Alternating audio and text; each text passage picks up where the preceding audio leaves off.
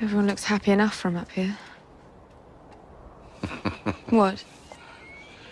I was thinking about all the times your brother made me go with him down from the Red Keep into the streets of King's Landing. Why? We liked to walk among the people. We liked to sing to them. He sang to them. Yes. Rhaegar would pick a spot on the hook or the Street of Seeds, and then he'd sing. Just like all the other minstrels. And what did you do? I made sure no one killed him. And I collected the money. Well, he'd like to see how much he could make. He was good. He was very good. Viserys never told you. He told me Rhaegar was good at killing people. Rhaegar never liked killing. He loved singing. And what did you do with the money? Well, one time he gave it to the next minstrel down the street. One time he gave it to an orphanage in Flea Bottom. One time we got horribly drunk. Your Grace. His Dar is here, waiting in the audience chamber. How many others are there? Ah, fifty, a hundred.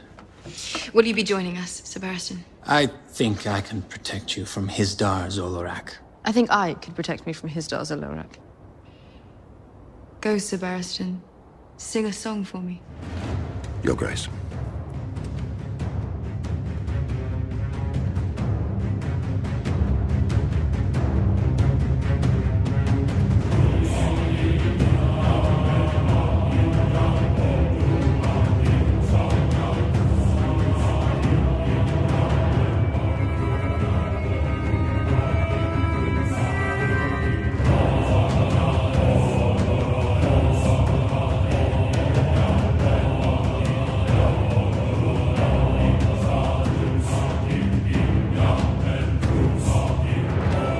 Estamos começando mais uma edição do Podcasteros. Estamos. Estamos! Vamos! Eu sou Ana Carol Alves e que episódio violento. Estamos aqui hoje com Rafa Bacelar, E aí, Ana? E aí, galera? Esse Jon Snow não sabe de nada mesmo, né? Pois é. nos notem, Angélica Hellish, Hip sor vovô. todos choram, e Marcos Noriega. Opa, cuidado quando a bisca das trevas abre o vestido, hein? É problema. A seguir, daremos nossas impressões sobre o quarto episódio da quinta temporada de Game of Thrones, intitulado Sons of the Harp. O roteiro do episódio ficou por conta do Dave Hill. Rafa, conta pra galera quem é o Dave Hill. Então, Dave Hill, ele é o cara que. Ele era assistente do David e do, do Dan. E na terceira temporada, na quarta temporada, desculpa, ele deu aquela ideia lá do Ollie ser o cara que matou a Ygritte, né? Porque a Ygritte matou os pais do Ollie com arco e flecha. E aí ele falou: pô, seria legal se Seguri matasse a Ygritte, entrasse na patrulha e matasse a Ygritte. E aí o David Dan, é, boa ideia, cara, você vai virar roteirista. e aí é isso, Ai, foi meu promovido. Deus. É, no ano passado, eles, eh, o David Dan deram uma entrevista pra Variety contando isso. E, nossa, a internet ficou empolvorosa. Todo mundo ficou. É, se for assim, por que, que eu não escrevo Game of Thrones também? É, todo mundo sabe que nos livros de Jon não é, não é o Wally que mata a Ygritte, né? Não se sabe quem mata, até é suposto que o John próprio quem matou é, É. ela, enfim. Enfim, é o novo roteirista aí de Game of Thrones. E até, até legalzinho, eu gostei até do trabalho dele, assim. Pelo menos ele tem umas. Tem umas paradas de fã, assim, tipo, várias citações ao Ray Galeana. E o episódio foi dirigido novamente pelo Mark Mylod, né? Que dirigiu o episódio passado também. Foi um episódio aí, como eu disse, cheio de violência, né? Baseado em duas guildas, os filhos da Arpia e os Pardais, que são grupos de pessoas que desejam muito restaurar tradições antigas, dando aí o tom do episódio, né? Ambos mostraram que não medem esforços ao fazer isso, baseados na fraqueza das duas rainhas que são super diferentes. O que a gente achou, a gente vai falar depois dos e-mails. contato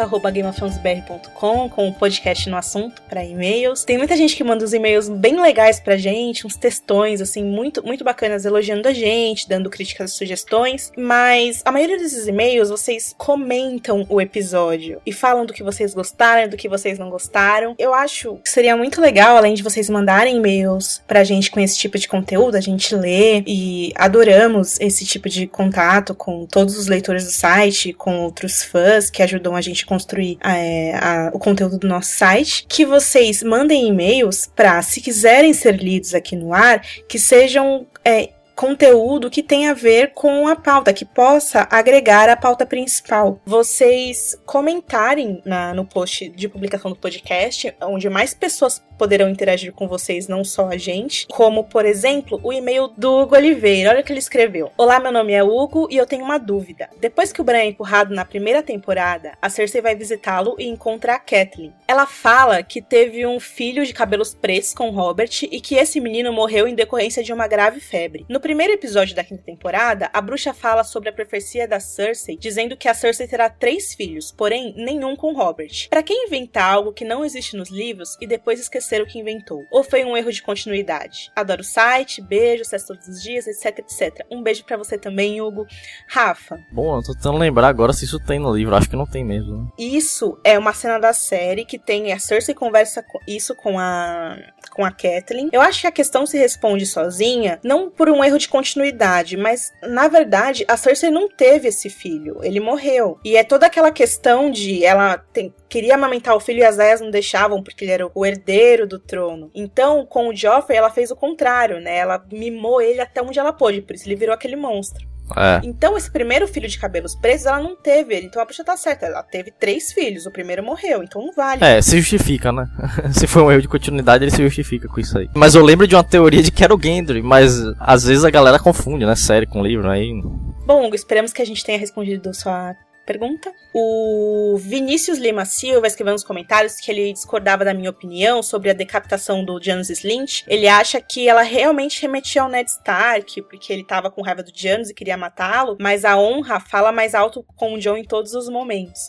É... Eu concordo muito com você, viu, Vinícius? Foi só uma, uma sensação que, que eu tive na hora de comentar, de que no momento a cena lembrou mais a cena do Ian, mas o, o John é filho do Ned com certeza a, intenção da série e no livro é a gente comparar o John com o Ned, né, Rafa? O que, que você acha? É, justamente, a opinião, né? Eu, eu acho que as duas estão certas. É, o Douglas, ele comentou na, que a, a prostituta do episódio High Sparrow, ela disse, disse pro Tyrion que ia o Ashai, e ele tá dizendo que ela falou que ele ligou a palavra Shai com Shei, porque ele ficou com cara de sofrimento. O adjetivo com o nome, é. Valeu, Douglas. Valeu. Agora, o último comentário que a gente vai ler hoje é o do João Paulo Martins Faria. Ele fala sobre a questão que nós levantamos no episódio passado sobre a menstruação da Brienne. O que ele escreveu foi o seguinte: Como aspirante a historiador, ninguém tem uma resposta concreta a isso. Quase nenhuma mulher escrevia durante a Idade Média, e creio que nenhum homem realmente se preocupava com isso a ponto de escrever sobre. Como na real não há quase nenhum exemplo de mulher cavaleira e de armadura, exceto a Juna Dark, talvez, realmente não tem como explicar isso. Com relação às mulheres comuns, Provavelmente o que acontecia era que elas menstruavam nos vestidos mesmo e alguém limpava. Isso é uma conjectura minha, não sei dizer ao certo. As únicas referências à menstruação mesmo nos documentos da Idade Média são prescrições médicas e demonização. Normalmente se dizia que não se devia transar durante o período depois da menstruação, porque o sangue tornava a mulher impura, etc, etc, etc. João, muito obrigada. Mesmo que, como você coloca aqui, um aspirante a historiador, foi bastante esclarecedor. Eu acho que é válido, né, Rafa? É, acho que sim. Tem um team podcast das duas horas. team podcast das duas horas. Pronto, agora. o pessoal não tem dó da gente. Bom, enfim, bora pra pauta principal agora, falar do episódio, né? Que tem muita coisa para falar.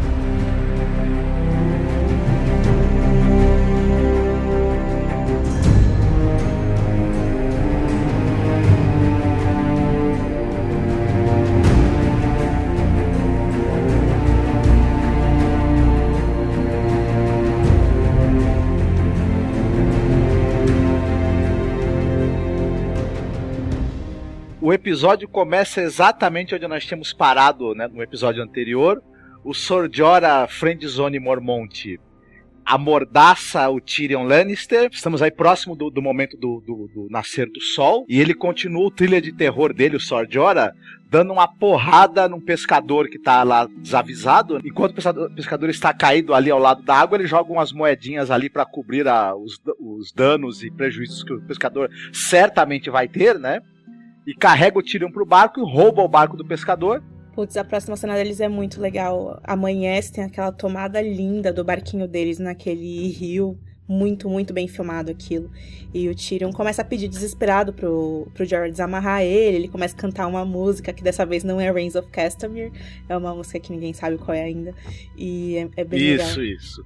E o Jorah, de saco cheio, óbvio, né, daquilo, e retira a mordaça. E enquanto após isso ele revela para Tyrion que ele está, que ele vai levá-lo para a Daenerys, não para Porto Real. Tyrion ri do, do, do feliz infortúnio, né, e fala para ele, olha, cara, na verdade eu tava indo para lá. Tá vendo que beleza? Então você pode, pode soltar aqui minhas mãos, tá tudo certo. E o Jorah nem responde. O Tyrion dá uma olhadinha ali em volta e tudo mais e logo saca quem é esse sequestrador dele, já fica sabendo que é o Sor Jorah, uma roupa só Mormont. É, ele fala, um cavaleiro do norte de Westeros, penando em Essos, é, ombreiras de dragão, armadura de urso. Você é o Jorah. é, muito bom. Eu- tem uma coisa que eu gostei dessa cena, é o fato de que o Jorah, por ele estar tá malzão, na bad, ele tá parecendo um urso como nunca. Um urso mal, um, um urso chateado, levando o prêmio é. pra rainha dele. Eu achei que ele tá parecendo o urso do pica-pau, sabe? Não sabe o que fazer. Vai pra lá, vai pra cá, vai... sabe?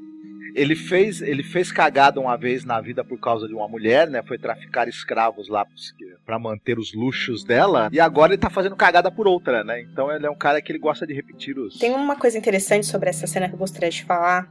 Tem um em um dos episódios, em um dos vídeos que a HBO liberou algumas semanas antes de- da temporada estrear, mostrava dublês é, ensaiando uma cena de luta em um barco como esse que eles estão navegando, que ele é pintado de azul por fora. Um dos nossos ouvintes, que aliás é um cara muito legal, o Alan Veríssimo, ele escreve as reviews de Game of Thrones pro Ligado em Série.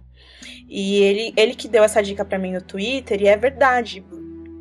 É, apesar de que existem outra, outros barcos, né? Talvez eles usem aí como elemento de cena par- barcos parecidos, mas é capaz a gente ver cenas de luta aí nessa, nessa caranga aí dos dois. É, tem 12, tem 12 hipóteses pra essas cenas, mas acho que é melhor a gente falar no bloco de spoilers, não? É, Rafa, a gente comenta mais pra frente, lá no, no fim do cast. É uma delícia ver o Ian Glenn e o. E o, e o ator lá, o, Peter o Jim Clay já contracenando. São dois atores excepcionais e é sempre muito bom ver os dois trabalhando na série. Concordo plenamente. É o Urso e o Leão, né? Bom, na próxima cena a gente vê o Jamie e o Bron é, seguindo de navio pra Dorne, né? E aí o Jamie passa por Tafel, né? Dá pra perceber que pela cara ele tá lembrando da Brienne. Cadê minha amiga? Onde ela tá, né? Eu já, eu já, eu já chipei os dois aí faz muito tempo já. Pensei na Angélica quando eu vi essa cena. É, porque foi um pouco de fanservice, né? Querendo ou não. Mas, Foi, enfim. foi total. E aí, depois ele desce lá pro convés. O Bron questiona por que que Jamie tá indo salvar a sobrinha quando pode ser várias. Entre aspas. Qualquer, qualquer um pode ir lá. E Jamie é um cara conhecido. Tem uma mão de ouro que é meio difícil esconder. É meio, é meio, meio que bi- bizarro assim mesmo. Tanto que nem os, os roteiristas souberam explicar muito. E cara naquela, tem que ser eu, tem que ser eu, tem que ser eu. Eu até comprei essa ideia, viu, Rafa, pra ser sincera. Você comprou? Baseado, baseado no que ele mostrou na série. A Cersei colocando a culpa nele, sabendo que ele que libertou o Tyrion, e ele falando, é realmente fui eu que matei meu pai sem querer. Eu só não gostei de- desse negócio dele falar, se eu reencontrar aquele pestinha, eu vou acabar com ele. Isso me deixou chateada, porque nos livros os irmãos são dois irmãos que se amam bastante. Enfim, É, faz parte. Ele usou, ele usou a expressão vou parti-lo ao meio. Né? é, partiu que já é met... o que já tá ao meio, ele vai partir mais ao meio. É, tem Bron também fala de Dorne, dizendo que as pessoas lá só gostam de foder, lutar, lutar e foder. Eu fiquei E pensando. na série é bem isso mesmo. Não, é, e aí eu fiquei pensando, mas Bron, você também. Por isso que ele gosta dela. É bom se, Ele é praticamente um dornense. se até ele se achar meio barra pesada, aquela galera, vamos ver, né? E aí eles chegam na praia e começam a falar sobre como eles gostariam de morrer. Eu, o Jamie diz, ah, eu gostaria de morrer nos braços da mulher que eu amo. E aí o Bron, o sempre ele tem os comentários perfeitos, assim, né? Ele fala, você acha que ela queria. Que ela quer a mesma coisa, a mulher que você ama? Tipo, ele já tá ligado que é a Cersei, né? Todo mundo tá. E não, não é não, é a Brienne, é a Brienne. Brienne, cara. Vocês não viram na, na cena anterior, cara? Ele tava olhando pra Ilha Safira e ele suspirou e, e, assim, cara, é a Brienne, cara. Vocês estão viajando. Sério, escuta o que eu tô falando. Gravem isso que eu tô falando e depois toquem no, pra, pros Bom, quem sou eu, né? pra discutir. É, eu acho que conforme os episódios vão avançando, fica bem claro que aquela, aquele colar da Marcela que apareceu não é o da Marcela. Uhum. Tanto porque a- o Joffrey deu um colar semelhante pra Sansa e tinham outras réplicas, quanto é Ah. muito conveniente que o Jaime aparece, é, saiu de Porto Real pra Cersei sambar, sabe? Porque ela tá sambando muito e você pensa, se o Jaime estivesse lá, nada disso estaria acontecendo e nada disso faria sentido. Então ela tirou ele propositalmente de lá, né? né? Assim como ela tirou o Tyrell, o Mace. Enfim, ela tá jogando, né? Tem gente que tá dizendo que ela usou o próprio colar pra poder mandar ele embora tal. Aproveitou a culpa dele, né? Até é engraçado isso, porque a Cersei fica parecendo mais um mindinho do que o próprio mindinho, né? Ela, ela tá se antecipando muito, assim. Mas ela é um mindinho com encravada, né? Ela é um mindinho bêbada o tempo todo, né? E aí é claro que isso tem tudo pra dar errado. Se bem que o Mindinho tá meio podre nessa temporada aí. É, completamente, né? Meu Deus. Bom, e o Bron ele fala que queria morrer com filhos no castelo, aquela parada que a gente viu no episódio 2, né, dele com a esposa. E aí o Jamie fala, pô, decepção, hein, cara. Pensei que você ia querer uma parada mais irada, né? Aí ele que nada. Minha vida foi bastante excitante, eu quero uma morte chata, que nem a do seu vovô. Nossa. Mancada, Rafa. Tio. Sum. Tio Sun. E aí chegam uns caras de Dorne, com aquela mesma roupa de sofá deles lá, cavalgando. Eu gostaria de dizer duas coisas muito legais que eu achei sobre a chegada deles na costa de Dorne. Que mar azul incrível, né? Nossa. Game of Thrones dá, Genial. Game of Thrones faz a gente querer viajar ao mundo pra conhecer esses lugares. Muito bonito, né? E a cena em que o Jaime tá acordando e aí o, o Bron salva a vida dele matando a cobra, né? É, é- é bem metafórico, didática nesse sentido, mas eu gostei disso, apesar de tudo, enfim. E aí eles tentam conversar com os caras lá de Dorne depois, mas não adianta muito. O Jamie vai com um papinho meio, meio miserável de tubarão e baixado das pulgas. Puta, essa daí foi foda. hein? Não, é- aí é que tá. Esse Dave Hill aí que a gente tava elogiando ele tanto, ele é cheio dessas piadinhas nesse episódio. Tem muitas desse tipo, né? Ah, é o tubarão, ah, não, é o golfinho. Ah, é porque nós somos Cooper e Darnell. Eles tiraram esses nomes, né? É, e a luta, o que vocês acharam da. Pô, a luta foi maneira. É, eu- é, o- essas lutas ba- mostrou bastante nos trailers, né? Então eu nem me, nem me senti muito empolgada, porque eu já tinha visto aquilo, parecia, sabe, antes. Aham. Porque Mas mostrou tu tinha, muito. tu tinha visto a parada da mão, cara? Eu achei isso mó legal, porque Ah, é. Pra mim, a- tudo bem que a coreografia de luta não foi o forte do episódio, né? Tal, mas assim, o, a, parada do Jamie conseguir segurar a espada com a mão, pô, mostrou uma utilidade que ele pode apresentar mais pra frente, né? Pra voltar a ter a, capacidade de luta, né? Isso, isso eu achei muito É, Ele legal. aprendeu a usar o que era, o que era a fraqueza dele, agora tá aprendendo que pode ser útil, né? E é legal isso. Isso. Bem bom, bem bom. Enquanto nos livros o Jaime ainda tá sendo treinado lá. É. É, essa, essa é a parte boa, né? Quando você vê, assim, a- a- até. Essa foi uma das cenas menos comentadas, na verdade, pela galera no, no nosso site. Mas eu, eu gosto de ver o Jaime com o Bron. Eu também, adoro esse ator que faz o Bron também, gente. Toda vez que ele aparece, eu lembro de todos os episódios que ele já apareceu, sabe? Eu achei ele um cara foda, adoro o sotaque dele, é muito legal. O, o Nicolai Coster Valdal fica até meio apagado perto dele. Embora ele seja um excelente ator também e, e componha, compunha o Jamie muito bem, quando ele tá perto do, do Bron, né? O Bron rouba todas as atenções, não tem jeito, né? É uma figura excepcional. E a cena de luta foi boa, viu? Foi, foi bacana. Apesar que um. Desculpa, apesar que um cara do cavalo também ficou esperando lá, entendeu? Nossa, aliás, aqueles garanhões de Dorne são muito lindos, né? Nossa, eu quero um cavalo daquele pra mim, gente. Vou colocar aqui dentro da minha casa. Muito Nossa. bonitos. Muito, muito legal essa parte, né? Do, do elenco de cavalos de Game of Thrones. Muito bem escalados. Parabéns. Muito bem escalado. Deviam estar acreditados no MDB, cara. São todos modelos, viu? São todos cavalos modelos. Devia colocar Tá, eles pra desfilam. fazer a serpente de areia. Eita, essa foi pesada. Brincadeira, gente. Nossa, Rafa, essa foi pesada. Brincadeira, brincadeira, brincadeira. Ah, o Ja- o Jamie dá, é meio troll, né? Porque eles lutam, cara. E depois, né, que os, quando os caras estão mortos, ele fala assim, pô, não pode deixar os caras aí, né? No, ao, ao ar livre, né? Aí o Bron, os, ca- os pássaros também precisam se alimentar. e é muito troll, fala, pô, com essa mão não consigo cavar, não, meu. Cava aí, né? É, Ele, ele tá usando a mão pra não fazer nenhum trabalho, né? É, Ó, não quis folgado remar, é o que a Ana falou das piadinhas. Quando eles estão remando pra costa também, ele diz que não pode remar por causa da mão. E aí o Bron acaba tendo que enterrar os corpos sozinho. Os Cavaleiros de Dorne eles estão com essa mesma indumentária que eles apareceram em Porto Real na temporada passada, né? Mouros. Mouros. É, eu achei a roupa parecida com a daqueles soldados do Viking lá, do, do- do- da série Vikings. Do primeiro episódio Hum, que eles lutam achou? contra os soldadinhos. Eu achei bem parecido. Qual o primeiro episódio da, da nova temporada da, Da série? nova, da nova temporada. Que o rei é até o Sir Meryn. Eu sempre reclamo disso, mas ah, nas fotos promocionais, a- essa jaquetinha do Jamie, que ela é até mais comprida do que a do episódio passado, ela é bem vermelha também. E na série ela já, já, já é mais marrom. Ela é bem fake, né? Assim, é é a espécie de, de tecido que você não imagina que as pessoas tivessem acesso, entendeu? Essa É. época, assim.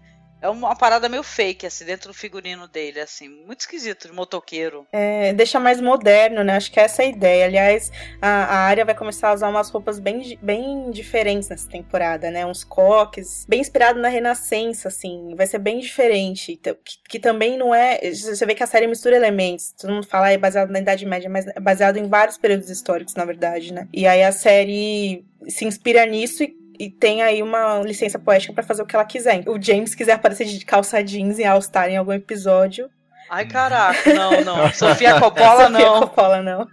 Bom, já que nós estamos em Dorne, próxima cena nós temos um pouco mais de sangue, de víboras, essas coisas. A Hilaria Sandy chega divando, cavalgando com seus véus e com o seu ódio profundo, né? Ela pretende se reunir com as serpentes da areia, que são as filhas bastardas do Oberyn, né? A Tiene, a mais novinha, cujas armas são as adagas. Logo que ela que, que a Hilaria chega, ela abraça a mãe. Vemos também a Obara, que é vivida pela Keisha Castle Huggs. Atriz indicada ao Oscar. É a encantadora de baleias. Ah, ela é a menina do filme Encantadora de Baleias? Não reconheci, cara, mas ela tá bem Caraca. mais velha agora, né?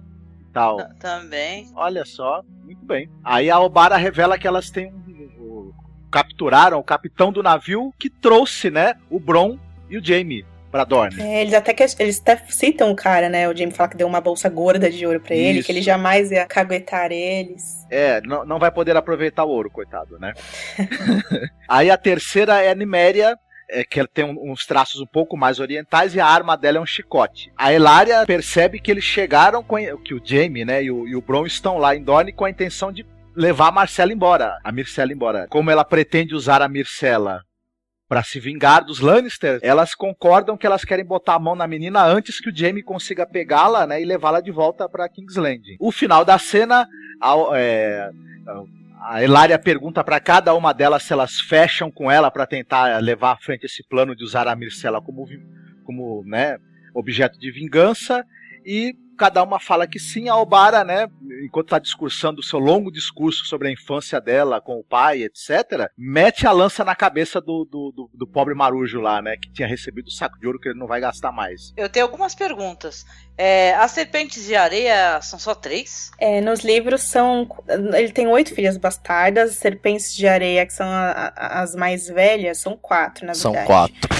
No livro tem uma que. A Sarela acende, que ela tá na cidadela, em Vila Velha. É, nenhuma, é importante falar que nenhuma das, das três, no caso das quatro principais, nenhuma das areia, que são as mais velhas, elas são filhas da, da, da Elaria, né? Só as mais novas. É, nos livros tem as quatro mais velhas e tem as quatro mais novas. As quatro mais novas são filhas da Elária. Nenhuma delas é a Tiene. As quatro mais novas nos livros é, são a Ellie e a Sandy, que é inclusive citada pelo Oberyn na quarta temporada de Game of Thrones, e por algum motivo ela não, não foi escalada pra série. Tem a Obela, a Doreia e a Loreza. É, esse- esse, esse lance da justiça cega, eu não sei, talvez eu gostaria de ter, ter visto elas sido apresentadas em Lança Solar. Aliás, na abertura do episódio mostra Dorne e não Lança Solar, né? Eles resolveram, ah, tipo, esse pedaço de terra que é Dorne, não precisa saber os, os nomes das fortalezas e tal. É, eu queria que elas tivessem sido apresentadas em outro contexto, talvez, né? No, no livro, elas são apresentadas, o, o Doran tá voltando pra Lança Solar, pra contê-las, justamente porque elas estão putas com ele.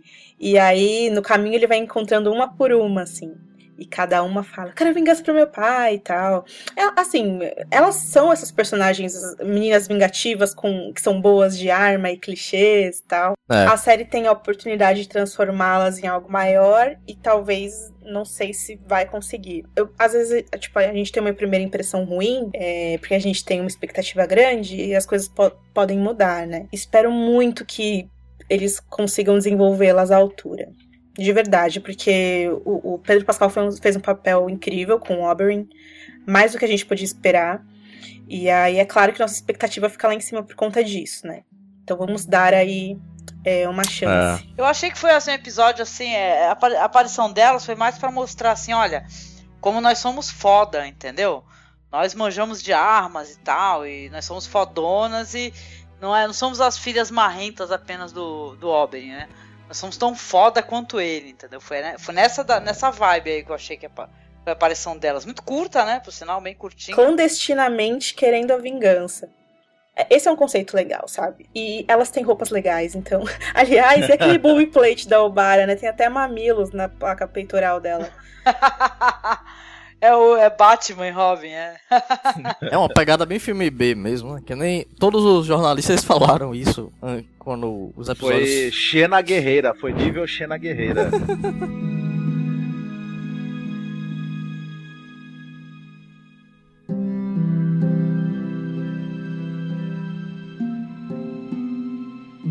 Então, em Porto Real, né, cara, a gente vê o Mace Tyrell, né, falando num pequeno conselho, né, sobre o Banco de Ferro, de Bravos, e, e que ele está reclamando, obviamente, parte da dívida da coroa. Por quê? Porque os Lannister é, pagavam suas dívidas, só que não, né? Não para bravos, né? Que a gente ficou sabendo a derrocada deles, né? A falência né, deles, né? É, o lance que a gente tem que entender é que existiu uma coisa que é a Guerra dos Cinco Reis, guerra custa dinheiro muito, e a coroa, ela herda a dívida de todos os reis anteriores. E ah. você tem que saber lidar com isso. E aí tem toda aquela questão que a gente já falou de mestre da moeda tem que saber lidar com isso, o rei tem que saber lidar com isso, o rei não pode ser muito gastador. E aí a gente começa a série com Robert, né? completamente inconsequente em relação a isso, e Mindinho, que se aproveitou do fato de que Robert era completamente consequente. E então não é nem por, pelos Lannister estarem falidos, como o falou antes de morrer, mas também pelo fato dessa herança e tal, que é histórica, enfim. Porra, eu, eu entregava essa coroa aí, cara, porque, porra, tá dando muito trabalho. Aí a Cersei, né, ela vê uma oportunidade de se livrar do Tyrion, né? Pensando o que, que vai fazer com Loras, né, e tal, né, provavelmente, né? Aí ela despassa o Mace para Bravos, né, para negociar com melhores condições de reembolso da dívida. O Meryn Trent, ela fala assim: "Ah, você pode levar esse cavaleiro aí, que ele é muito importante e tal, e ele fica assim, oh, oh, oh eu sou importante. eu, eu fiquei com tanta pena desse personagem que eu fiquei querendo uh, perguntar para vocês se esse personagem é tão ridículo assim no filme, porque ele tá sendo interpretado por excelente ator e tudo, mas ele é tão. Na minha análise eu até comentei isso. Todos os Tyrell, na verdade, eles foram sacrificados, assim, em nome de um estereótipo, assim. O, o Mace ele é o cara engraçadão, o Loras é o gay. E é, tem a fala dele, tem todo um negócio sobre o Roger Ashton, que interpreta o Mace, que quando ele foi escalado, ele não, nunca tinha assistido Game of Thrones, isso acontece com vários atores, ele nem sabia onde ele estava se metendo. Ele é um tiozão que resol resolveu, tipo, trabalhar nesse papel e que ele não sabia da grandeza. E aí, quando ele foi ler e, e, e conhecer a história dele, putz, se eu soubesse, eu já teria feito algo melhor com o meu personagem. Porque as primeiras cenas dele, no casamento do Joffrey, são completamente apáticas até. E agora ele tá esse bobalhão bizarro. Pois é, cara. É. Ele não é, ele é assim no livro retratado, assim um, um, uma peça, um joguete ridículo, né? Porque foi ridículo, né? Falou assim, ó, vou me livrar desse cara, vou mandar esse cara para longe, né? E tal, porque eu quero, eu tô com ideias do que fazer por aqui, né? Não, precisa, não pode ter ninguém aqui para poder me atrapalhar, né? Comparado às mulheres, os Tyrell nas, nos livros eles também são bem, assim, os homens eles são bem inferiores assim, entre aspas, às mulheres e tal. Mas na série acho que isso é pior, né? Porque a Marjorie e a Olena, elas, tipo, dão de mil a zero no, no, no Loras e no, no Mace. É, a família Tyrell tem uma história de, de ser submissa, escalando uh, o poder é. através da confiança, através de se fazer de boba. Isso. Inclusive, eles, eles, nem, eles nem eram os reis da Campina, né? Antigamente. Eram a, era a família Gardener, né? Os dragões foram lá e queimaram todo mundo e com os, a... Os Tyrells bonzinhos ficaram como os manda-chuvas lá. Exato, e, hoje uma das famílias mais ricas de Westeros simples assim. É. Não, e não tem uma parada também que é, eles estão no local mais produ é, produtivo, onde Sem tem mais dúvida. alimento É, e tal. aí é que tá, porque na série eles, eles lidam com essa questão do dinheiro. Gente, às vezes o inverno tá chegando. Isso é uma coisa que, que mostra muito no capítulo da Sansa que vazou agora dos Ventos de Inverno. Vai ter uma hora que ouro e prata não vão valer mais nada. Se as pessoas não tiverem o que comer, elas não vão poder comer ouro, né? E não vão poder comer espadas. Elas vão ter que ter dinheiro. E ali a Campina é um, é um lugar rico justamente nessa questão, né? De, de agricultura. E nos livros mostra muito mais isso. Depois da Guerra dos Cinco Reis, a Marjorie chega em Porto Real alimentando as pessoas, né? E é por isso que ela é muito amada também. E nos livros tem do- outros dois filhos também, né? Do, do Mace Tyrell, que é o Willas e o Garland, que são personagens, assim, carismáticos, né? São, dá pra ver que são caras legais. O Garland, ele apoia a Sansa no casamento com o Tyrion. E na série só ficou isso mesmo, só sobrou isso do Tyrell mesmo. É, tipo, É, a- ele apoia a Sansa, que você quer dizer, ele conversa com ela, né? Ele é, É, gentil com ela. É isso, mas é simpático, assim. E na série. Mas também a, a Olena e a Marjorie da série são excelentes e compensam, eu acho. É, isso me fez lembrar que tem a rixa entre os, os Tyrell e os Martell nos livros, né? Que na série não explora isso. Verdade, verdade.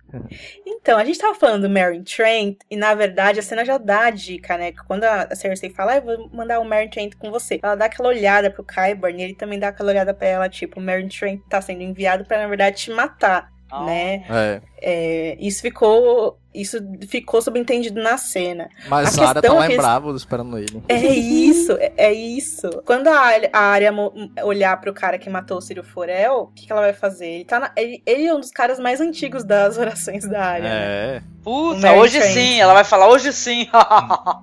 Pô, sensacional o tom em que o ator que faz o Meryn Trent é, falou, não, eu vou com você, tal, tal, vamos lá, etc e tal. Ele deu o tom certo pra você saber que ele tá indo com má intenção, né? Muito legal. É a questão. A Cersei tá mandando o Tyrell pra, pra morrer em Bravos, e na verdade, quem tá mais em perigo é o Meryn Trent, né? Oba. Aliás, o, o Ian, o Ian Beatty, eu acho que é assim que faz o nome- fala o nome dele. É o ator que faz o Meryn Trent nas, nos vídeos de bastidores. Ele é muito engraçado, muito. E ele curte, ele curte bastante o fazer a série. Ah, é? Que legal. Meu, é ótima oportunidade, ótima, excelente oportunidade pra série surpreender todo mundo, cara. A internet vinha abaixo e me aparece Ciro Forel, já pensou? Ha! Fazer a dança das águas, olha lá, já mata o Mary Trent. Entra pra, ca... Entra pra casa lá com a área, entendeu? Vai varrer chão, um varre chão, outro cozinha. Então tá ótimo. A internet vai abaixo. Os caras não sabem. Eu, eu tinha que escrever esse roteiro da série. Vai ter coisa legal, minha gente, juro. Bora então, porque agora vamos ter os alcoviteiros, alcovitando. Então aí a, Cersei vai aparecer ela conversando com Alto Pardal. Melhor amiga, agora vão tomar um cafezinho, oferece vinho e tudo. Ele fala, ah, não gosto de vinho, né? Aí você olha e tem um papelzinho do, com o corvo, né? Com o símbolo da casa Baelish.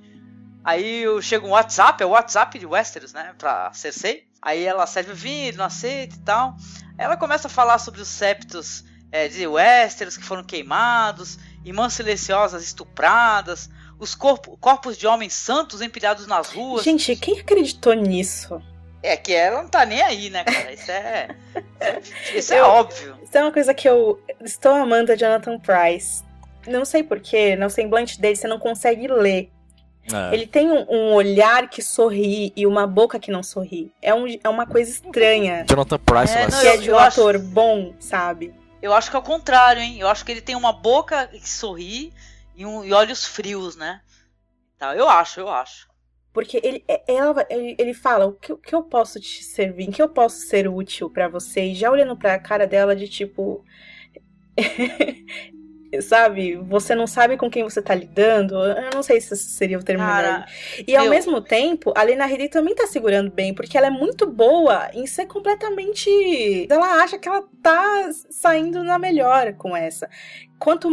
Aquela conversa ali me pareceu muito, muito perigosa, assim. Eu senti medo dele, sabe? Mesmo ele sendo um velhinho descalço. Meu, é muito bizarra a conversa, gente, porque, cara, ela fala de todas essas coisas, fala dos Targaryen, da fé militante, é, que dispensou a justiça do Sete, blá blá blá.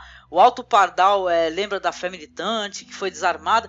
Cara, como assim ela, ela, ela vai assinar um decreto onde vai armar essas pessoas, meu? fundamentalista, sabe? É o, vai virar o feitiço contra o feiticeiro, com certeza. É, vale lembrar, a série tá usando a fé militante com to toda essa violência aí. Nos livros não é bem assim. O conflito da fé militante, 200 anos atrás, rolou no, no reinado do, do filho do, do Aegon, que conquistou Westeros. Começou Maegor. ali, foi depois Maegor, foi né? pro Maegor. É, mas começou ah, em Aenys, na verdade. E eles, o que eles não gostavam é que os Targaryen casavam irmão com irmãos. Ele não gostava do incesto. Começou Exato. por causa disso. Começou por causa disso, uma, uma, um conflito que durou sete anos. Mas o, o Maegor, o na, é, na, época, ele tinha o Balerion, que é aquele puta dragão que conquistou Westeros. Então, é claro que ele acabou vencendo eles. É, morreu depois, né? Mas a, a fé lutava justamente contra isso, que era essa, essas é, conceitos de sodomia que a gente vê a igreja contra em vários períodos históricos, mas não era assim, vou perseguir gays, né? Eles é, é, estavam vendo que as pessoas que estão comandando o Westeros estavam se comportando de uma maneira bizarra, casando irmão com irmão, e não eram tão violentos, assim, de entrar no lugar e matar pessoas e. É. Eles preocupavam, queimar a testa das pessoas. Se preocupavam mais com os pecados dos grandes, né? Mais ou menos isso. Não saiam matando aí os pobres, coitados nos bares tal, nos bordéis. Então, assim, no livro tem toda essa questão da fé militante, que a Cersei, ela, a Angélica, negocia com o Pardal, porque a, a coroa também tem a dívida com a igreja. Então é meio que uma barganha. Vocês perdoam a nossa dívida e eu te dou esse exército aqui se vocês podem ser a fé militante de 200 anos atrás. E na série ela dá isso só porque ela quer ferrar a Marjorie. Sim. É uma estrutura diferente, né? Não, e é uma, é uma atitude imbecil, na minha opinião, tá? Eu falo isso é, não tendo conhecimento dos livros, só para deixar isso bem claro para as pessoas que se acharem que é algum spoiler, né, alguma referência assim. Porque, óbvio, todo mundo sabe da relação que ela tem com o irmão dela, que, porra, todo mundo sabe disso, daí vai a boca é. pequena. Ela, ela não acha que isso daí vai se voltar contra ela. É claro. Imagina, ela tá querendo pegar a Margaery, mas, porra, meu, é mais do que a Margaery é ser ou não uma devassa que ela quer entregar, que ela fala tem as coroas de ouro que, que podem estar devendo mais, é, são mais pecadores. Meu, mais pecador do que ela, meu. É. Isso daí é aos olhos da fé, né? Tá justamente né, uma coisa que ainda bem que você citou. Ainda mais sabendo da história, né, do Aenis, ela devia ficar Isso. com o pé atrás, cara. O, o Tommen, quando é ele foi atitude. confrontar o Alto Pardal, todo mundo chama ele de bastardo, de, de a, a, aberração, aberração, então todo mundo sabe, né? Aberração, sim. É, e ela tá tentando acertar a Marjorie, mas ela tá acertando, na verdade, o próprio filho. O Alto Pardal sabe de tudo, né, na verdade, né? Com é, certeza claro. ele sabe. Se ele tá fazendo sabe, o jogo dela, sabe. né? Ele tá quietinho, ele, ele é bem aquele monstro. Eu acredito, acredito, né, que ele seja um monstro escondido no, naquele jeito cordial dele, né? E vai é. mostrar o que ele é em breve, né? Não, então. sem dúvida. E outro, o Lancel que tá liderando aí esses ataques às pessoas de, que, que ele gosta de bater de frente, no caso ele prende o Loras, e tem toda aquela cena dele é, marcando a testa. É bem forte a cena, inclusive. E ele é justamente um dos caras que literalmente foi usado pela Cersei em todos os sentidos, né? Essa, essa atuação também do, do desse grupo fundamentalista é, talvez seja um pouco explicitada dessa maneira para fazer um paralelo com fatos de hoje, né, o ah, fundamentalismo ah, aí no Oriente Médio, é. e lembra também a, a ascensão do cristianismo. No início, antes dos cristãos serem perseguidos, é, quando, quando o cristianismo estava ganhando força dentro do Império Romano, na verdade eles perseguiam também e tinha grupos que tentavam destruir a cultura greco-romana. Né? Em Alexandria, por exemplo, tem até aquele filme Alexandria que, com a Rachel Weisz que passou aqui no Brasil uns anos atrás, que narra muito bem esse período ali, quando, quando depois da perseguição os, os cristãos estavam próximos de se tornar a religião oficial do Império, né? Como a coisa se inverteu, né? Na, na, Idade Média, nos períodos de reforma religiosa, a igreja perseguia todo mundo que é a questão da sodomia, né? A gente tem essa ideia de que os gays são perseguidos desde sempre, desde o início da história, por estarem cometendo atos de sodomia, quando na verdade a igreja perseguia pela questão da heresia. E o que é a heresia? Nada mais do que você ter uma linha de pensamento contrária ou diferente do credo cristão pessoas que não, se sentem impuras praticando é, atos sexuais que não são é, aqueles com a finalidade de você ter filhos, é, isso fere, de certa maneira, a santidade, automaticamente você tava, estaria cometendo heresia e não, não acreditando no, no Deus que a igreja quer pregar para você. A questão dos gays, assim, até na ficção a gente pode ver é, em períodos medievais como os gays são retratados. A gente tem o Lancelot lá nas Brumas de Avalon, que ele claramente é bissexual, mas isso fica por baixo dos panos, nunca é explicitado, né? Ele sente a vergonha, ele sabe que é proibido, mas ele não é de fato perseguido por isso.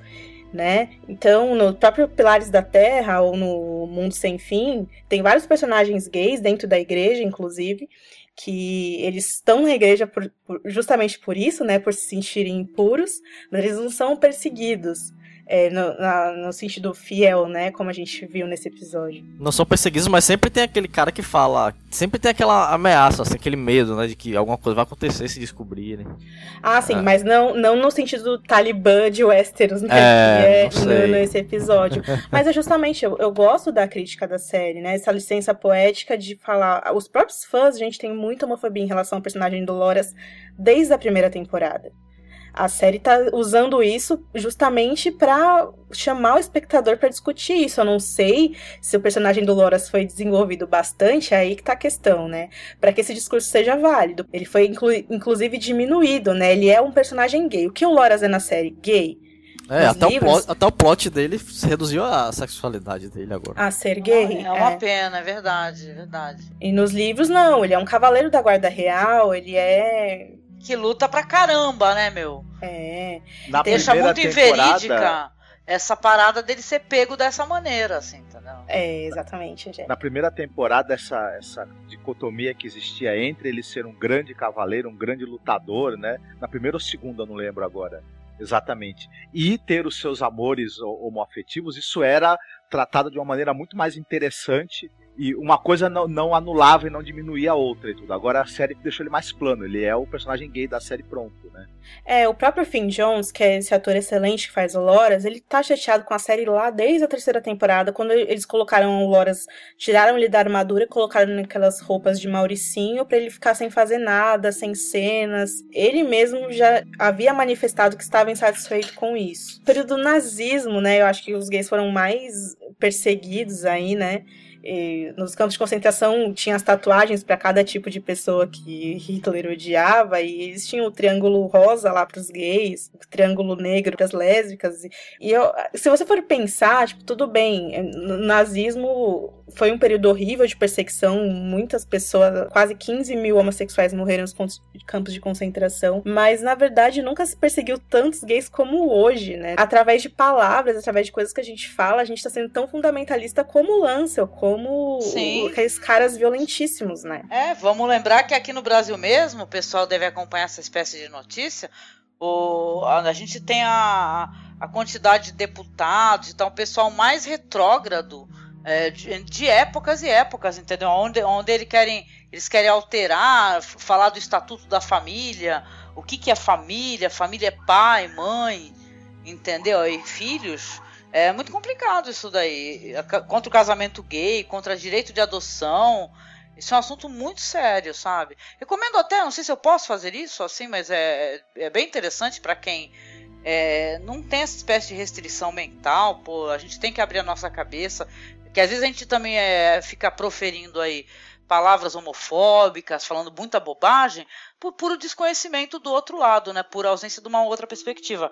Tem um podcast que eu gosto muito, de coração, que é chamado Lado Bi, entendeu? Que é cultura LGBT, né? Cidadania e tal, que eles falam de tudo. Falam de você adotar, você ter uma família, como é que é essa relação com a sociedade, as leis, sabe? É muito bom para abrir a cabeça e, sabe, parar de falar muita bobagem na internet aí, só porque você não tem a vivência de certas situações, sabe? Então, vale pois a é. pena conhecer. Do, é... é... um rapidinho, Marcos, um Felipe Amorim e o Stephen o Stefan Martins, muitas de vocês devem conhecer o Stefan Martins, ele era editor do site do Jovem Nerd. Eu tava conversando com eles no Twitter essa tarde sobre isso, e eles disseram que, na verdade, termo homossexualismo, homossexualidade, só foi cunhado no fim do século XIX, quando começaram a, a grupos na Europa correrem atrás dos direitos homossexuais, né? E, consequentemente, contra esse grupo de pessoas, né? Então, justamente por isso, né? Na Idade Média realmente não tinha isso, porque esse, esse, esse conceito, ele é novo, né? Ele vem ali do fim do século XIX. E uma outra ouvinte nossa do podcast, a Fabiana Ferreira, ela me deu um reply dizendo que viu o Coração Valente um dia desses e que mostra que o filho do rei parece ter um romance com o cara e o catolicismo já sim. era praticado na época e tal. Foi uma referência legal isso também. É verdade, sim. Por sinal, o rei atira o. o sei lá, o, a paixão do, do filho dele, que é retratado como um, um, um gay na história, que diz que inclusive não é nem verídico essa maneira de retratar, que ele teve vários filhos e tal, que não precisava nada do, do rei ter que ir lá na esposa do filho pra, pra ter algum neto, sabe? Algum herdeiro. Uhum. Colocando um pouco de, de, de, lenha nessa fogueira, recentemente nos Estados Unidos foi aprovada em, em alguns locais, né, já que lá você tem uma legislação específica para cada estado, né? É, leis homofóbicas no sentido que você pode se recusar a servir um casal de homossexuais no seu restaurante nossa, etc. teve tal. um episódio de The Good Wife recentemente, falou sobre isso. Muito bom, né? Adorei, recomendo, recomendo, a todos, assistam. Tem um dos melhores debates sobre isso. Não, é. e, e, teve um caso aí que recentemente em que um, um, sujeito dono de um restaurante foi tentar aplicar essa lei, se recusou a servir um, um, um casal de homossexuais e o cara perguntou por que, que você não quer me, me servir? E o cara falou, ah, porque a Bíblia, né? Aí ele falou pro cara, olha, deixa eu falar uma coisa pra você, na Bíblia não fala que não pode servir homossexual em em restaurante, que não pode ter dois, dois homens casarem, que ou, dois homens não podem adotar uma criança. Na Bíblia fala que tem que matar pedradas todos os homossexuais. Então ou você me mata ou você me serve, por favor. É, no, então, no próprio Mundo Sem Fim, a série, de novo, tô citando muito que eu tô assistindo, viu, gente? Aliás, essa, tá sendo difícil assistir essa série porque tem muita cena de estupro, cara. Mas o, o cara fala, né, na Bíblia, você pode vender sua filha como escrava. E, de fato, o cara faz isso na série, né, Rafa? É. E aí o, o, o cara do priorado fala, não, tá na Bíblia pode sim, tchau, querida. E a menina é vendida pro cara. Ou, ou a parte boa é que ela é saxã e tal, e ela dá um pau no cara no fim, pode. Mas quantas não são, né? Não tem força e não, não podem lutar. E tá na Bíblia, gente. Sei lá, sabe? É... Não, e detalhe, vamos colocar isso, um datar o podcast com gosto né? Vamos, é, hoje tá na internet, hoje, tá? Hoje é dia 5 de maio de 2015. Um anúncio no jornal, assim, babá, casal evangélico, precisa adotar, né, sobrinhando no adotar, uma menina de 12 a 18 anos que resida para cuidar de um bebê de um ano que possa morar e estudar. Ele empresário e ela também empresária. Apresentar-se com os pais ou responsável em endereço tal. Cara, o pessoal querendo contratar uma. Uma, uma escrava. Uma, uma escrava. Entendeu? Isso é um anúncio do jornal, minha gente. Nossa, passa esse daí... link pra mim que eu quero. A gente achando que isso daí é uma coisa do arco da véia, que não acontece. E em jornal, foi republicado, saiu no Carta Capital, Facebook compartilhou, muita gente compartilhou. Gente, isso é triste, cara, entendeu? A relação que as pessoas têm com o trabalho, entendeu? com a servidão com as mulheres, cara. Com as mulheres, nós mulheres, entendeu? Nós somos é, objeto de troca até hoje. Ainda tem gente que acredita nisso. Nossa, isso me deu uma ideia muito boa. Vou abrir um quadro aqui no podcast chamado Notícias do Reino. pra todo mundo que fica falando, ah, é claro que pode estupro, é claro que pode essa violência, é a idade média. E aí a gente chega a notícias de, dos dias de hoje com coisas ah, absurdas. Outra notícia muito, muito triste, eu juro, a gente já volta pra, pra Westeros, mas sabe aquelas meninas da África, que elas tinham sido sequestradas, sei lá, 200 crianças, 200 e tantas, todas assim, uma parte gigantesca, todas grávidas. Todas, todas foram estupradas, entendeu?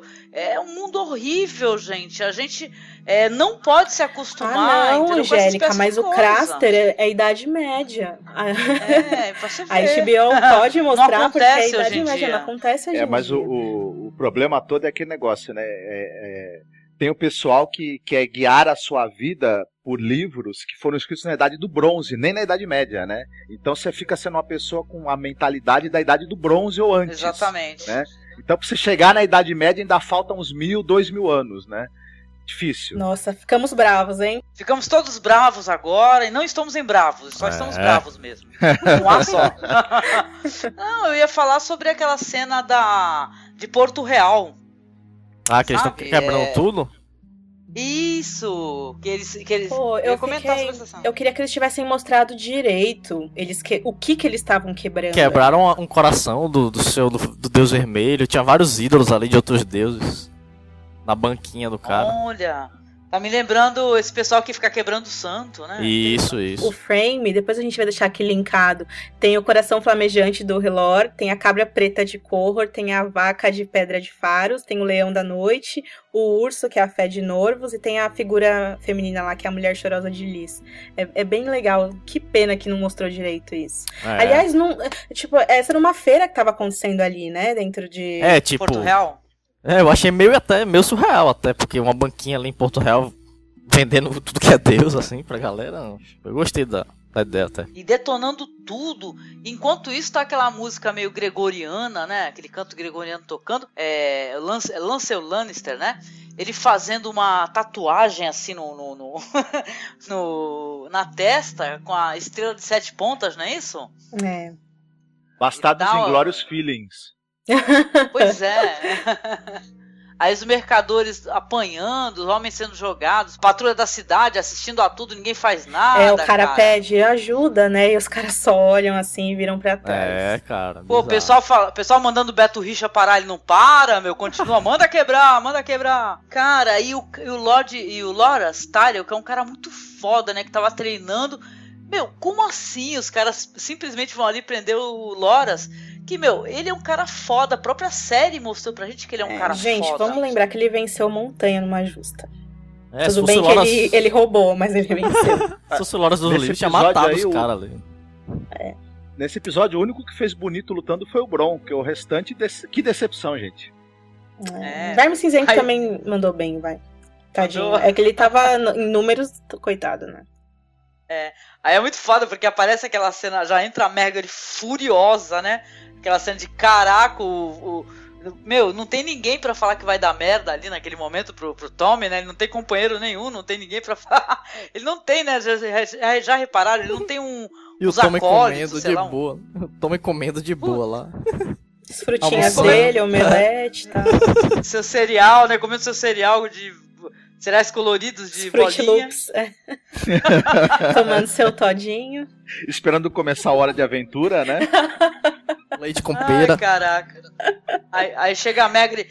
Como assim prender o meu irmão? Ele é, ele é o seu irmão por lei. E você não sei o quê. Aí ela, aí ele fala, não, eu vou lá, eu vou lá. Aí é, é triste, cara, porque a- as cenas do, do. Depois disso, elas são vergonhosas, né? E me levaram a várias considerações assim. Porque aí ele vai, ele vai tentar entrar no, no, no septo, não é isso, né? E o, pô, os pardais lá, armados, né, fecham e falam assim: olha, o, alto pardal está ocupado agora, ele não pode recebê-lo. E começa a gritaria lá atrás assim: bastardo, aberração, freak, Targaryen. Começa a gritaria lá atrás. Antes ele vai até a Cersei também, ela. Eu achei ótimo isso que ela fala. Eu, eu tô com Loras, não. Então.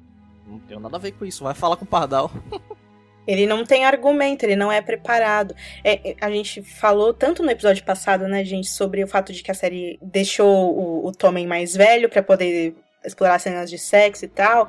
E ao mesmo tempo, é interessante como ele é um menino de 17 anos que não entende de nada, não sabe como resolver nada, é, É. completamente Não, e impotente. detalhe, de- vamos colocar ele do lado do psicopata? Porque o, o irmão dele, o Joffrey, ele é a mesmíssima situação. Mas é eu que fico a pensando. mãe também era regente, né? É. E, porra, ele mandava fazer tudo, matar, destruir, estripar. Meu, ninguém parava ele, o Tommy não, não tem ciência que pode fazer nada. Mas aí é que é tá. o Onde está Rei o, dos o, o, o, cavale, o cavaleiro, a guarda do Tommen, que é o Jaime, né? É, não, mas mesmo assim, pô, ele. o- os caras que estão atrás dele quando ele vai invadir falam assim, pô, de- é, é, fale uma palavra aqui, uma ordem que a gente destrói todos. Meu, era pra matar todo mundo, só isso. Entendeu? Depois eles que se decidissem lá com, com, a, com a Cersei lá. Porque ele pode revogar essa lei, meu. Que absurdo, como assim? Que ela não pode assinar a lei, assim, a, a revelia dele e, e valer o documento.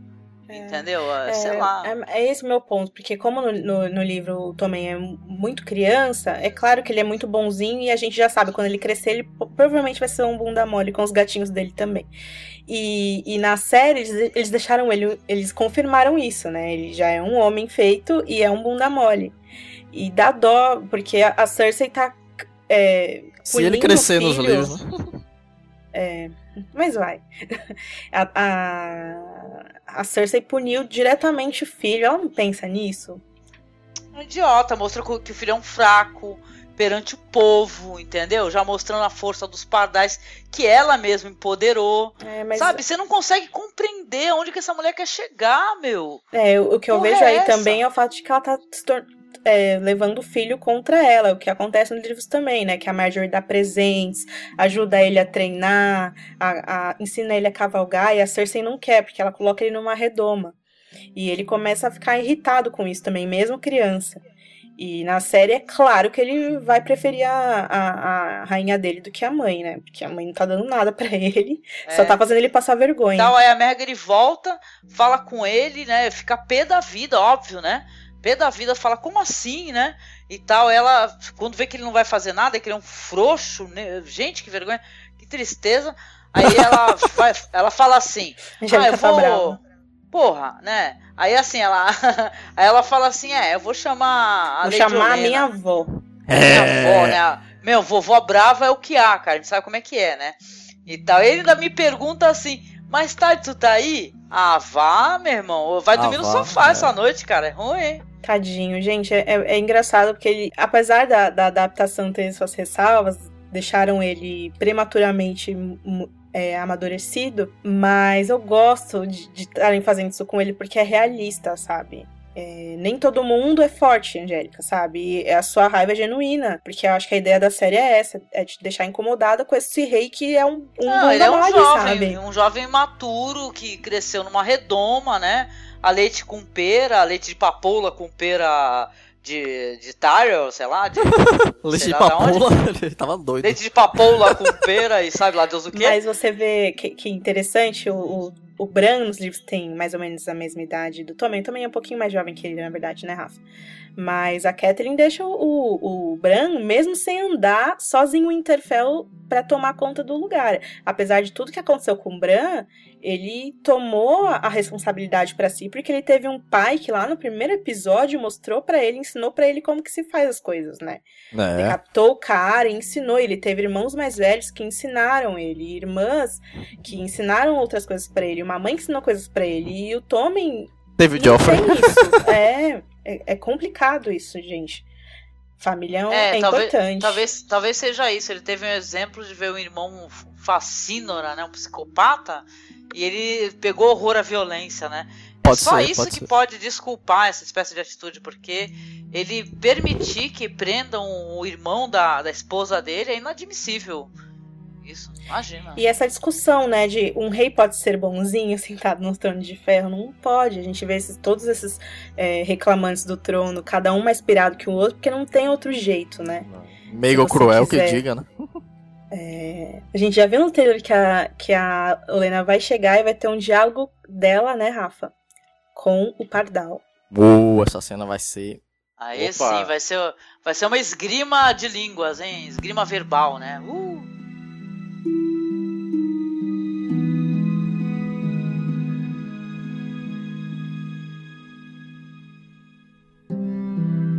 Bom, é, as cenas da muralha começam com Celise, a rainha Celise, e o rei Stannis Baratheon é, em uma galeria em Castelo Negro observando John. Celise comenta que ele é um bastardo, provavelmente filho de uma prostituta qualquer. E o Stannis diz que duvida muito que o Ned faria aquilo, porque ele era muito honrado a gente vê, né, vamos começar aí os trabalhos de analisar como a série revelou aí quem são os pais de Jon Snow nesse episódio, né?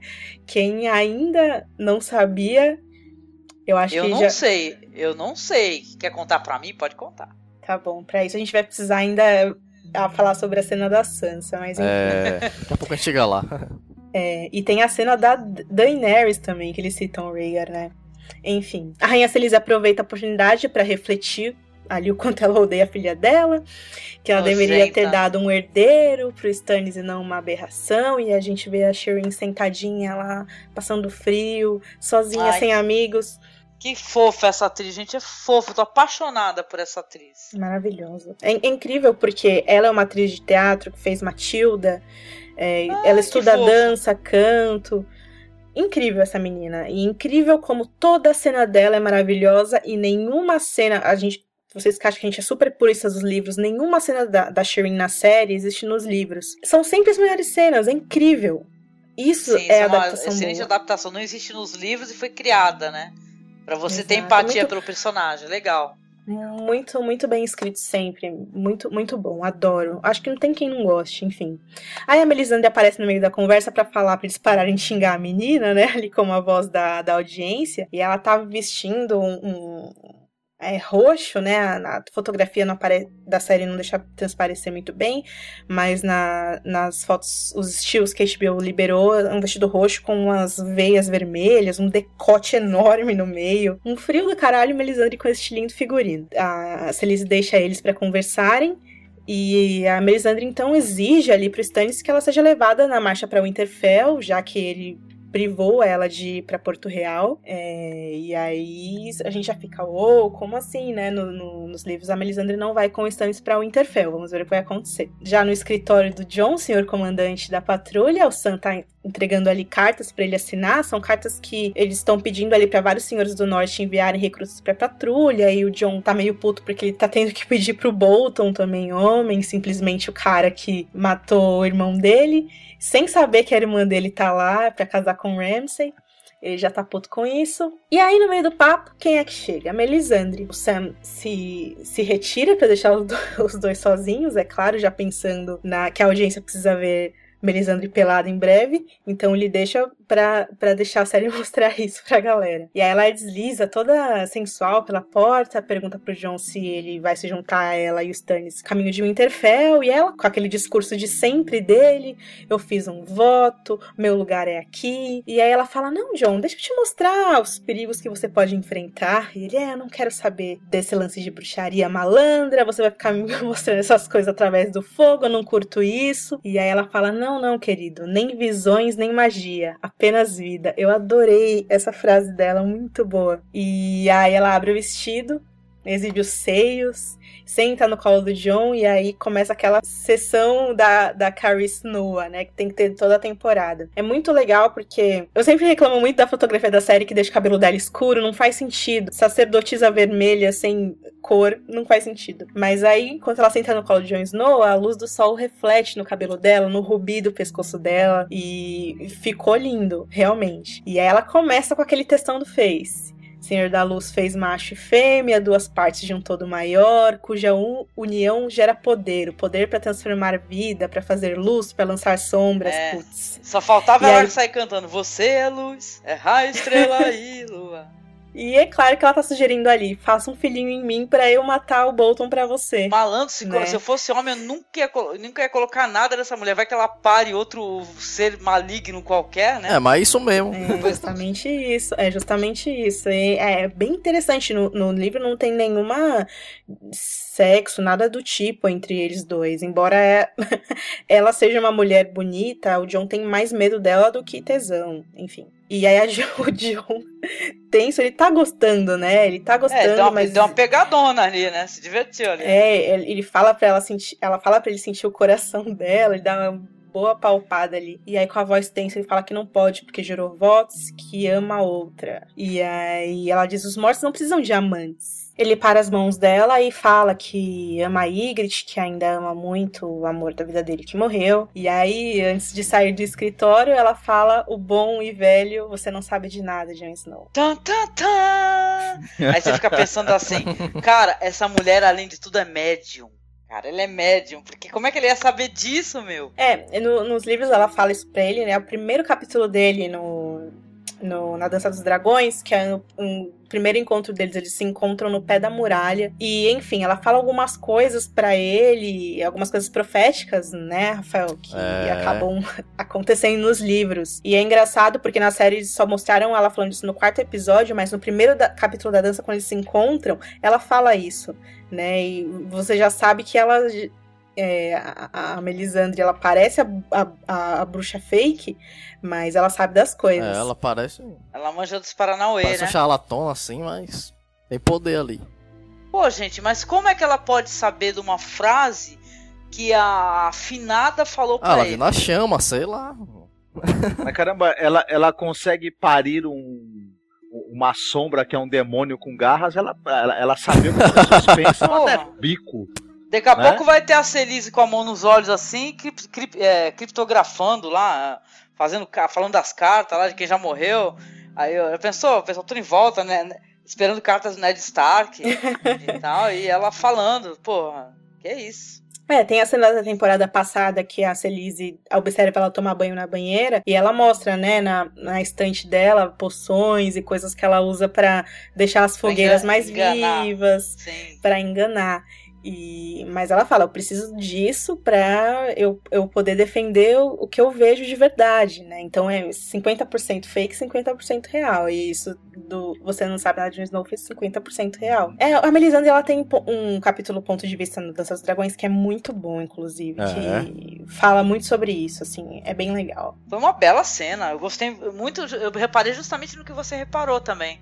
De como ela estava bem fotografada essa cena e como é, colocou em evidência a beleza dela, né? Não querer transar com a Melisandre porque ele ainda ama a Ygritte, vocês se- sentiram que isso foi genuíno, assim? Do- no sentido de que... Por que que o John se privaria de sexo só porque a namorada dele morreu Ah, é, temporada passada? isso é fácil de compreender. Dentro da minha opinião, eu observando o que o personagem está construindo até agora. Com a cena do episódio anterior, que ele cortou a cabeça do, do cara lá que, que foi contra ele na frente de todos, né? Que ele é. Ele pode. Não, não sei se ele é filho de sangue ou não do Ned Stark, mas ele é muito parecido com o Ned Stark mesmo. Como eles, os próprios personagens de- definiram lá. Ele é muito parecido. Ele não faria algo assim. Eu acho que ele quis dizer que eu só, eu só quebrei meus votos foi por amor.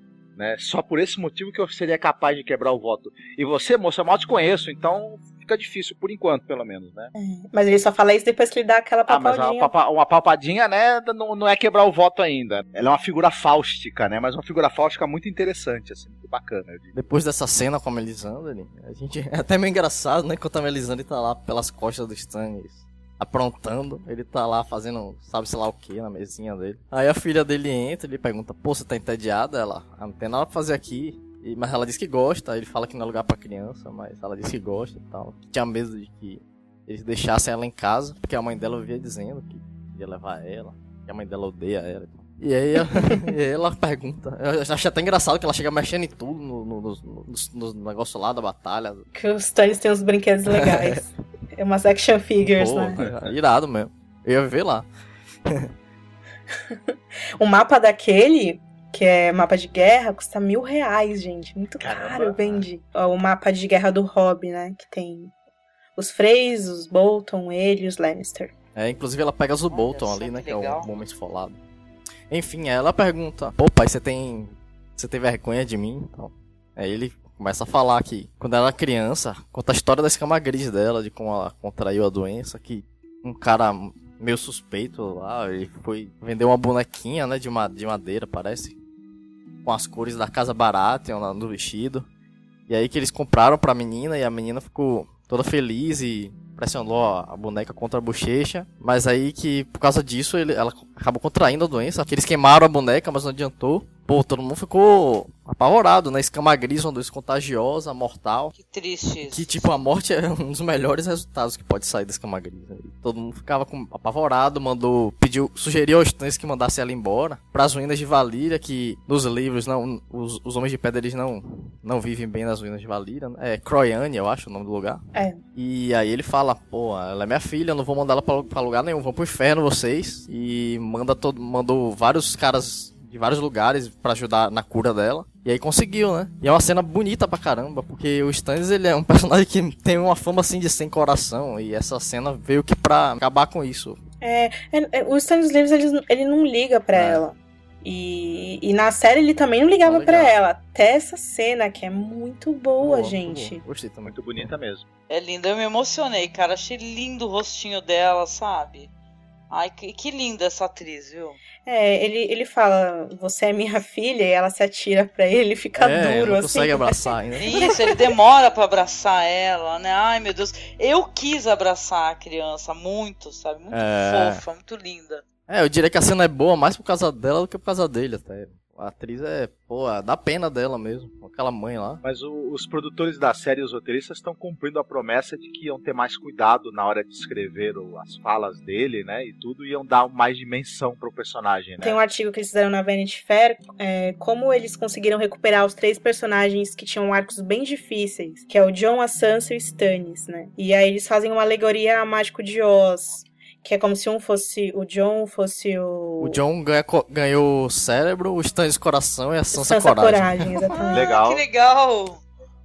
Legal, né? E se a gente der um tempo pra série respirar, eles conseguem consertar as coisas. Como, por exemplo, a gente sempre reclamou, ai, não tem flashback, não tem nada. Em um episódio eles resolveram a questão da paternidade do Jon Snow. Foi é, de uma maneira bacana, né? É claro que os seus livros nunca vão estar satisfeitos o bastante, mas é, aos poucos a gente der um tempo pra série respirar, eles vão, eles vão consertando as coisas. E é por isso que estou é, esperando que isso aconteça com, com a Daenerys logo, assim.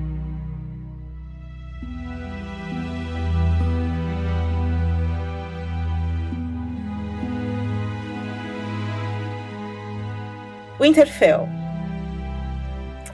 Vamos pra lá, a gente vê que a Sansa É agora. é agora. É, é legal porque a gente sempre a gente sempre fala, ah, essa cena, quando a gente- o Rafa tá responsável pelas análises incríveis, textos muito bem escritos, pessoal, prestigiem Rafa Bacelar. As análises Obrigado. com spoilers dos livros, e a gente sempre indica pra vocês a página que vocês podem encontrar, o capítulo que foi adaptado. É, fazemos isso com muito carinho, né, Rafa? E dessa vez a gente vai ter que apontar pro livro 1 que essa cena foi adaptada, que eles contam o que aconteceu no torneio de Harrenhal. Enfim, a Sansa entrando nas criptas ancestrais dela, com uma vela na mão, como convém a uma adolescente gótica roqueira que ela é, não é mesmo? Com suas roupas pretas, seu cabelo castanho. É, ela visita a tia Liana, toca na pena que Robert Baratheon deixou pra ela lá na primeira temporada, anos atrás. E aí o Minji encontra ela lá embaixo. É, creepy do jeito que ela é, vai encontrar ela no escurinho, onde ninguém tá vendo. E os dois começam a falar sobre a Liana, que ela não era mencionada abertamente assim desde a primeira temporada. Pra compensar ali o tempo perdido, o Mindinho começa a descrever com detalhes o que aconteceu no, no torneio do Lord Ranch em Harrenhal, onde o Rhaegar Targaryen declarou a Lyanna como rainha do amor e da beleza e impulsionou a rebelião do Robert, né? A série começa ali anos depois de que Robert conseguiu é, tirar o Rei Louco do poder por causa disso, porque é, o, Rhaegar, o herdeiro do trono, roubou a prometida dele, que era irmã do Ned. Depois dessa pequena aula de história, nós estamos cansados de saber e postar sobre isso no nosso site. Acho que deve ter uns seis posts sobre isso. É, o Mindinho conta pra Sansa que ele tá voltando pra Porto Real por ordem da rainha e a Sansa fica apavorada. Vai ficar sozinha com o Joffrey piorado, que é o Ramsay Bolton. Mas o Mindinho garante que ela aprendeu a jogar com o melhor, que parece que é ele, e que ela vai saber manipular o cara. Também revela ali que tá esperando que Stannis, que Stannis chegue pra tomar o Interfell e fazer da Sansa a Protetora do Norte, como uma forma de conquistar os, nor- os nortenhos, e que dessa maneira ela não vai nem precisar casar com o Ramsay. O Mindinho tá com esse plano aí, vamos ver. E essa questão que eu, que eu queria falar do Stannis aqui no podcast, porque, como eu falei, ele é um underdog, ele tem poucos homens pra invadir o Interfell. E na série ele tem uma companhia mercenária foda. Mais homens do que os ele. Bolton. Segundo o próprio Mindinho, né? Exato, exato. E aí, como é que vai ser isso aí, né? Eu acho que a série tá se apoiando no fato de que o Stannis é um e tá chegando com uma galera aí. E é claro, né, que antes da cena acabar, ele beija ela na boca. E aqui do outro lado da telinha, todo mundo fica daquela pequena vomitada de nojinho, porque eu, Mindinho, não faça isso. Uma pequena golfada, assim. Eles citam na cena do Stannis que o John é filho de uma puta e tal, a Celise, o Stannis fala, o Stannis tá sempre certo quando ele fala do Ned, né? Ele fala, não, o Ned não faria isso, ele era muito honrado. E aí na cena seguinte a gente vê eles remontando a questão da, da relação entre a, a Lyanna Stark, que é, irmã do, que é irmã do Ned, e o Rhaegar. Ele é filho do, do Rhaegar com a Lyanna? Será que é isso, não? Sobe a música, galera. Essa foi a última edição do podcast. Bom, é, é, interessante porque quando o Mindinho cita o Rhaegar, a Sansa fala, é, e depois ele estuprou e sequestrou a minha tia. E na cena seguinte a gente vê o Barristan E o Mindinho na hora, rapidinho, no Mindinho na hora ele olha com a cara assim, meio sabe nada. Assim, tipo, assim, querida, como... leia os livros, né? é. ah, na cena seguinte o Barristan já fala que o, o, o Rhaegar gostava de cantar e tal, o que na verdade não condiz muito com o Rhaegar citado nos livros pelo próprio Barristan, porque o Rhaegar era um cara melancólico. Ele gostava, ele tinha uma harpa, ele tinha harpa, ele cantava e ele é uma pessoa melancólica, não é uma pessoa que, tipo, saía pra beber com a galera e é, cantava pra fofarrão. galera na rua, é, e tipo, se divertia com a galera e pegava dinheiro e tal, porque ele era um malandrão, ele era um emo gótico também, mais um, Total, né? total, é. Tal. Como vocês mesmos já estavam dizendo, em Meereen a gente tem a Daenerys e o Baristan conversando sobre o suposto hábito que o, que o Rhaegar teria de, de vez em quando andar no meio dos plebeus e ficar cantando, né? Dar uma de bardo pedinte, né?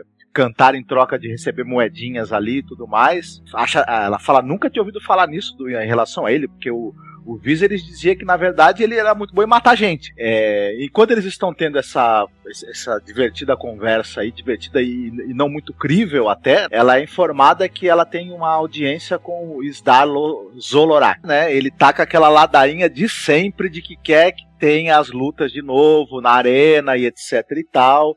E a, a Daenerys argumenta que isso é uma barbárie, que, que, essa tradição tem que acabar. E ele fala que não, que ela está se envolvendo ali na, na, na, cultura local. Agora é até engraçado que enquanto ela, eles estão, estão conversando sobre essa questão de que ah, esse é um costume bárbaro, tem que acabar, não vai ter luta nenhuma e etc e tal.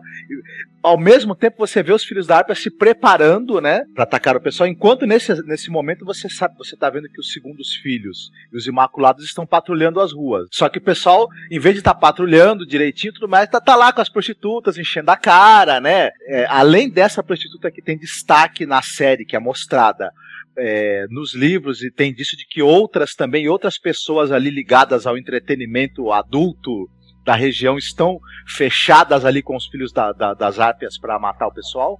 Pois é, é diferente isso, né? Por que, que elas estariam interessadas? Será que é aquele lance de elas se sentirem melhores? Porque elas são escravas também. Não, e os filhos da, da Árpia, eles partem para o ataque para cima dos segundos filhos e dos imaculados, né? Se ela se revela como uma nobre que está infiltrada lá como uma prostituta, isso seria interessante, né? Mas enfim. A gente segue-se umas lutas bastante sangrentas, brutais, né? Na qual, a princípio, os imaculados estão tomando estão em desvantagem, tem muitas e muitas baixas. O único que acaba conseguindo se manter em pé por mais tempo é o Verme Cinzento, né? Que ele consegue ainda derrubar vários filhos da, da, da Árpia, até o momento em que, quando a gente acha que ele vai morrer, não tem mais jeito, ele está cercado ali por um monte de gente, chega o Barristan Selmy, o ousado, praticamente sozinho, enfrenta um, uns seis ou oito filhos da Árpia e consegue passar a espada em todo mundo. Só que durante a luta ele vai recebendo golpes, ele consegue matar os oponentes, mas cada um que ele enfrenta, como ele enfrenta vários ao mesmo tempo, ele acaba recebendo vários golpes, fica mortalmente ferido. No, no final, o Verme Cinzento consegue matar o último filho da Árpia que estava ali como oponente, e temos os dois caídos, acredito eu, pelo menos, ser barra Stancelme não escapa dessa. É, ele era o único que tava, enquanto a cena vai dando é, fade out, ele tá em uma poça de sangue, né? Uhum. E, bom, o ator deu entrevista pra Entertainment Weekly, o James Bird entrevistou ele dentro do trailer dele, depois que ele filmou essa cena, ele tava bem abalado, chateado, porque ele é fã dos livros e sabe que o personagem dele está vivo nos livros. Vivo e chutando bundas, né? Vivo e chutando Vivo bundas. chutando bundas, mesmo sendo, mesmo sendo um sor vovô. Ele fala que ele viu a agenda de semanas de gravação que ele ia ter, viu que eram pouquíssimas, e aí ele perguntou pro agente dele, perguntou pro produtor de linha que estava acontecendo. E aí o David e Dan depois ligaram para ele falando que ele estava fora. E ele, na entrevista, ele mostra, assim, claramente que ele tá chateado, porque tava esperando mais o personagem. É, ele tava empolgado, né? Eu achei mancada, cara. O cara tava. Ele é fã dos livros e ele sabia que ia ter coisa pra fazer. Ele tava empolgado, feliz, mas. A série claramente tirou ele pra colocar o Tyrion como alguém é, mais importante e, claro, economizar dinheiro com cachê. Pô, mas eu achei desnecessário total. Pô, imagina a cena dele com o. Assim, é, o problema que eu vejo dessa cena é no, do, na adaptação que você vê Daenerys comprando com o preço de sangue, fogo e sangue, o melhor exército que existe no universo, naquele universo. E aí os caras morrem sentindo dor, sendo que há duas temporadas atrás o cara tira o mamilo dele e ele tá lá durão, sabe? Sem esboçar nenhum sentimento. É complicado porque eu gosto, como eu disse, eu gosto muito do, do ator que faz o Verme Cinzento, ele é muito bom em coreografia, mas todos os outros são muito ruins. E eu achei meio inadmissível um Imaculado morrer sentindo dor, morrer gritando, péssimos em formação. É, é uma tropa de elite, é, né, que quando, quando estão vários deles, não lutam em conjunto fazendo uma falange. Que você, quando você está com escudo e lança, você luta né, formando uma falange para ser um bloco que os inimigos não conseguem penetrar. Uhum. Tem uma outra cena em que estão dois imaculados, eles são atacados por um grupo. O que é, quando você tem duas pessoas, o que, que dois guerreiros estão com, com lanças e escudos, o que, que o que, que você faz nesse momento? Um fica de costas pro outro, se, se juntam para não poderem ser atacados pelas costas, obviamente. E é justamente Exatamente. o que acontece. Eles não fazem nada disso. Cada um individualmente se joga contra um grupo de oponentes, é cercado e é presa fácil, né? O que eu vejo que a série tá fazendo, eles claramente estão redimindo lá o, o Misa que é os escravos levantando ela para mostrar que ela não, na verdade, não é nem um pouco bem-vinda ali ela está sendo expulsa dali. Eu não vejo, é, agora que isso aconteceu, ela ganhando dos filhos da arpia em nenhum momento.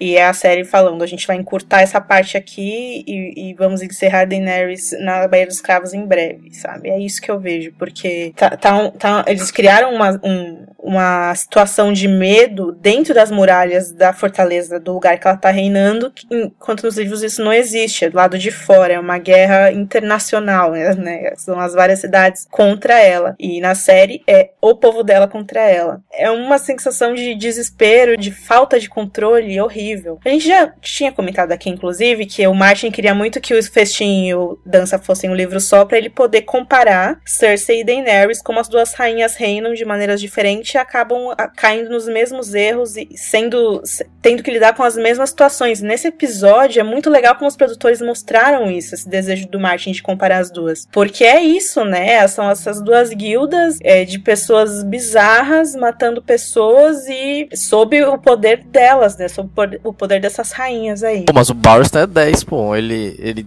Engraçado que ele nunca luta. Todas as lutas que ele tem nos livros tiraram dele na série. E quando ele luta, ele morre. Muito triste, muito triste. Porque o adeus dele foi lutando, o que foi bonito, que o próprio ator comenta que, que ele gostou disso. Mas um, um dos melhores cavaleiros que o Westeros já viu, né? Você vai empobrecendo um pouco o drama, né? Você, você precisa dessas figuras fortes para conduzirem o drama e darem o tom para ele. Eu sei que o, nos livros também o, o Tywin Lannister morre nesse, nesse momento, não, não tá mais. Você veja a falta que esse personagem, por exemplo, faz. Você não tem um outro que substitua ele da, na mesma altura.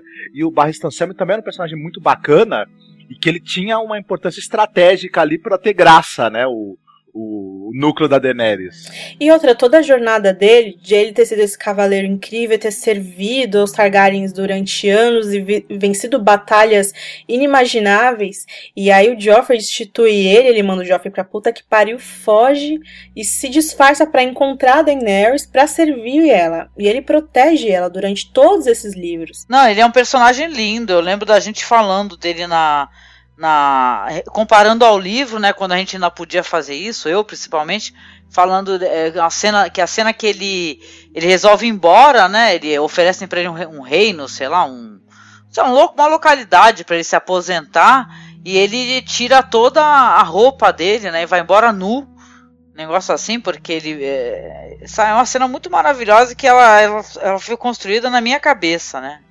Toda, toda esse, essa aura por trás do, da, dos, dos, Cavaleiros da Guarda Real, tem uns vídeos muito bons de história e tradição do, do Blu-ray de, de Game of Thrones, inclusive nesse da quarta temporada, que fala como isso na verdade é uma mentira, ainda mais hoje em dia, em que o Cavaleiro da Guarda Real é aquela bosta do Meryn Trent, sabe? Um cara super violento, super. É, né? O próprio cão, que foi o, o, o cavaleiro direto do Joffrey, o próprio Jaime, que é um personagem todo cinza, e o Barstein foi um dos últimos desses caras que eram muito bons e honrados e tal. E era legal ter essa figura dele, justamente pra gente comparar, né, com o que já foi a Guarda Real um dia. O, o Martin avisou que iam matar pessoas que estavam vivas nos livros, aí temos a questão do Mance Raider, temos a questão do Barristan. Quem será o próximo? Rafa Bacelar, que nota você dá para o episódio Sons of the Harpy? Bom, eu vou ser um pouquinho chato. Eu poderia dar nota 7, que foi a mesma nota que eu dei pro episódio 1 e episódio 2, que não foram não sei se eu gostei mais ou menos do que esse, mas com protesto pela morte de Barristan e pelas Serpentes de Areia, vou dar nota 6. 6, 6 ovo maltines do Tommen Baratheon. Angélica Hellis, qual a sua nota? Olha, eu vou dar é, 8. Você não sabe nada, Jon Snow. Né, pro, pro nosso querido Jon Snow lá que tomou o maior susto da vida dele, né? Agora ele vai ficar cada vez mais assustado. Eu gostei do episódio, o episódio foi interessante, não, não é uma série, eu não acho que. Mesmo quando a gente faz críticas aqui e o pessoal escuta o podcast e fala, poxa, o que, que é isso? Vocês estão gravando podcast e não estão gostando? Na verdade, a gente está gostando, até porque, eh, gente, quem não gosta não se dá o trabalho nem de gravar sobre, viu? Walking Dead, manda um abraço, que eu parei de gravar depois da primeira temporada, só pra vocês saberem disso. Então, ou seja. Eu e o Rafa sofremos muito para fazer as coisas para vocês nesse site, vocês não têm noção. Lidiane, então. Felipe Bini, Leandro, fazemos tudo com muito carinho, gente. Nós amamos isso, amamos odiar, mas amamos muito mais amar. E é por isso que a gente tem esse site, senão não faria sentido, né? É verdade, é verdade. Então, e eu gostei bastante, achei muito interessante, fiquei tristíssima com a que é o Sor Vovô, né? Tão querido, né? Tão fofinho com a sua netinha Daniela, né? Vivendo grandes aventuras. Gostei, curti, curti bastante. Então eu queria recomendar, eu não sei, é que eu tô meio. É, tão, tá tão tarde da noite, vocês não sabem, mas a gente tá gravando isso já é 1h38 da manhã. Mas assim, não tem uma versão feminista da história do Rei Arthur, Marcos? Acho que a gente não, não conversou ainda sobre essa é as brumas de Avalon. As brumas de né? Avalon. Que, é que a Ana comentou, inclusive, do Lancelot bissexual. É, esse livro, ah. eu tenho um carinho enorme por esse livro, que foi um dos meus livros de fantasia mesmo, assim, de série que eu li. Eu tinha 15 anos quando eu li, foi muito, assim, simbólico para mim, na minha adolescência e tal. Por favor, indique isso, querida, pra mim também. porque amo. É, não, eu sou muito, muito fã das Brumas de Avalon, gente, que é uma história... A gente tá falando de The Good Wife, né? E tem a lindíssima atriz de The Good Wife, né? No, nas Brumas de Avalon, tem a Angelica Houston, né? É uma visão feminista, não, é, não sei se nem se é feminista, mas feminina, de certa maneira, dessa história tão machistoide, né? Que é que é essa história aí da, do rei Arthur, das lendas arturianas, né? Quer dizer que eu, a minha recomendação seria essa: assistam as Brumas de Avalon e tem inteirinho no YouTube, gente. Por favor, é, não se prendam, inclusive, para por baixar, assistir. Assistam diretamente do YouTube. É um, um livro muito legal de uma escritora que eu amo, que é aquela. Marion Zimmer Bradley. Marion Zimmer Bradley. Aí eu gosto tanto dos livros, assim, eu li os livros. É, acho que na televisão isso daí foi uma série, na verdade, primeiramente, não era, é, não foi é um filme, filme para televisão, um filme para televisão. Um filme para a TV, né? Mas isso. separado, acho que é em mais de um capítulo, se eu não me eu engano. Eu não lembro. Né? Eu assisti tudo. Então, acho, acho que em duas vezes, um negócio assim. Aí vale a pena, a gente recomenda de todo o coração para assistirem aí e complementar esse, essa, esse universo interessante aí do, do medieval e tal. Vale a Muito pena. Muito obrigada, querida. Marcos Noriega. Eu dou para esse episódio seis Melissandres oferecidas. Episódio bacana, mas que eu, eu senti ao longo, talvez, de quase todo o episódio que faltou alguma coisa. Marcos, você tem alguma dica bacana? Eu tenho sim o filme Selma. É, é centrado na, no, no, no, trecho da vida do Martin Luther King, em que ele comandou uma marcha de pessoas até o, o condado, a cidade, né, que tem esse nome, Selma, porque tinha saído uma lei né, sancionando o voto dos negros, só que em alguns locais dos Estados Unidos as pessoas por, por conta dessa coisa de cada estado né, ter uma legislação própria, ter regras próprias para o cumprimento das leis federais, tentavam colocar barreiras para que os negros não pudessem ter o seu título e efetivamente votar. E o Martin Luther King foi em diversos locais, fazendo com que as pessoas prestassem atenção nisso, acabou ganhando os noticiários. O pessoal correu um risco muito grande, inclusive da integridade física, porque o governador do estado lá mandou a polícia. Não correu risco, não. Ele sof Isso, sofreu mandou mesmo. A polícia apanhou desceu mesmo. o cacete sem dó. É. Tem uma cena do filme que eles derrubam a Oprah que eu minha vontade foi. Gente, esse, esse é um filme intenso Nossa. pra caramba. Intenso, mui, muito. Inclusive, né, Marcos, indicado ao Oscar. é, é, infelizmente, a, a. Melhor canção. A, a canção incrível. Quem não se arrepiou, né, assistindo a cerimônia com a apresentação, a apresentação da canção e uma diretora mulher, uma das únicas diretoras mulheres da. Da, com filme indicado ali, que era a Ava, Ava DuVernay, eu acho que é assim que fala o nome dela, né? Infelizmente ela não ganhou a indicação, mas é é um filme de arrepiar, gente. Direito dos negros, história baseada em, em- em fatos reais, é, um elenco muito bom. Eu adoro esse filme. Desculpa, te cortei totalmente, mas é porque É, é É maravilhoso, gente. É, é, é- é divino. bacana. E a música é de arrepiar. Tu termina arrepiado com aquela música lá, Glory. Sabe? É, é sensacional. Quando eu vi aqueles policiais descendo o cacete no pessoal, batendo nos negros e tudo, eu, eu comecei a ver professor apanhando. Não sei porque me deu essa. Mas não tem nada a ver.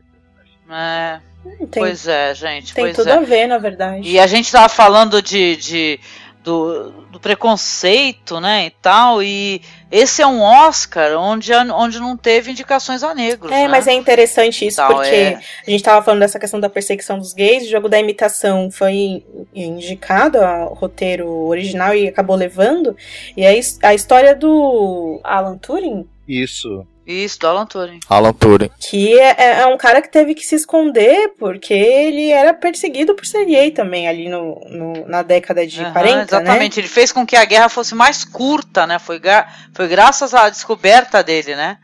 E no final de contas, o que, que ele recebeu, né? De, como pagamento pela ajuda dele, né? Foi feita uma castração química. E ele acabou se suicidando, né? Uma das histórias mais tristes, assim, que eu já vi também foi Aí o governo inglês se né? retratou, né, pediu desculpas, aí o, o elenco do filme falou, muito bem, vocês pediram desculpas pro Alan Turing. Para todos os outros que passaram pela mesma coisa, não, eles não ganham desculpas. É, minha nota pro episódio. Gente, eu não sei dar nota porque eu gostei muito do episódio passado, dei uma nota boa, mas eu não, eu não sinto mais vontade de dar notas porque eu gostei da cena da Shireen, me emocionei com vários momentos do episódio, mas eu estou insatis- bastante satisfeito com as serpentes de areia ainda. Não queria ser chata e mimizenta, mas estou. E como meus amigos aqui de podcast, sei lá, 98% de vocês estão escutando agora, detestei o fato de terem tirado Barristan da série. Era um ator que precisava de mais cenas pra fazer jus ao personagem. E o Verme Cinzento também, será que ele morre, gente? Também morreu? Fiquei meio assim na dúvida, né? Se também já me saiu logo Eles foram tão Cinzento, didáticos na questão de Missandei precisa entender por que, que os maculados gostam de ser ninados, que com certeza vai ter uma cena dessas. Então, Ah. eu acho que Né? Meu Deus, vai é. precisar, né? Ele estar vivo para que isso aconteça. Bom, então é isso. O podcast dessa semana fica por aqui. Se você quiser ouvir nosso bloco de spoilers, onde eu e o Rafa comentaremos é, as cenas do episódio bem rapidamente, baseados nos spoilers que a gente sabe que rolam nos livros, é, fica com a gente depois da trilha final que vai rolar daqui a pouco. Eu, Angélica. Marcos e Rafa voltamos na semana que vem para comentar o quinto episódio da quinta temporada. Qual é o nome mesmo, Rafa? Kill the Boy. Kill the Boy. Aquele que não vazou. Bom, então é isso. Vemos vocês em breve. Um beijão. www.gameofthronesbr.com cinemasmorra.com.br Por favor, deixe seu review pra gente no iTunes. Indique o Podcasters para os seus amigos. Em breve teremos promoções incríveis aqui no Podcasters. A editora Leia cedeu vários prêmios Oba! incríveis pra gente sortear pra vocês. E vai ser muito legal. Então é isso. Tchau, pessoal. Abraço, fiquem bem. Beijo! Valeu,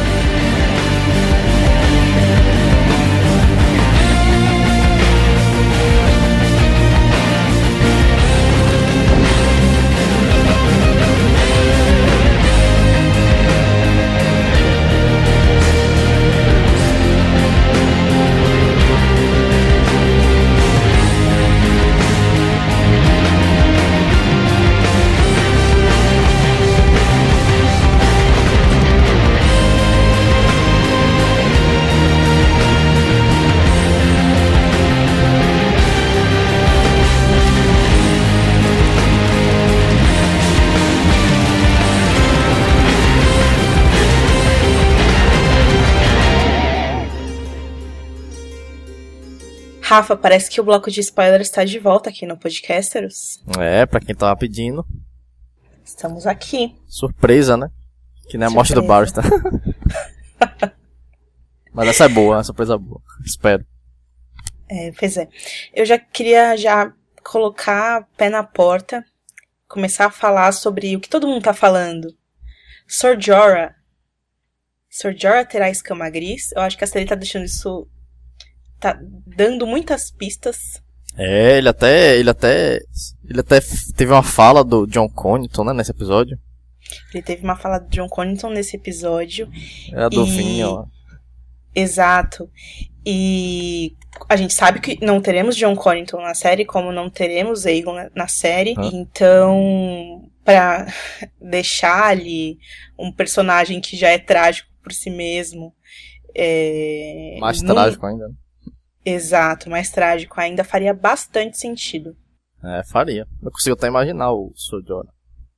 Eu quero acreditar isso aqui direito, porque a primeira vez que eu li isso, e, e a pessoa que me falou, escuta o podcast, eu não quero que ela pense que eu roubei a ideia dela. É o Rodrigo, o nome dele. Deixa eu ver.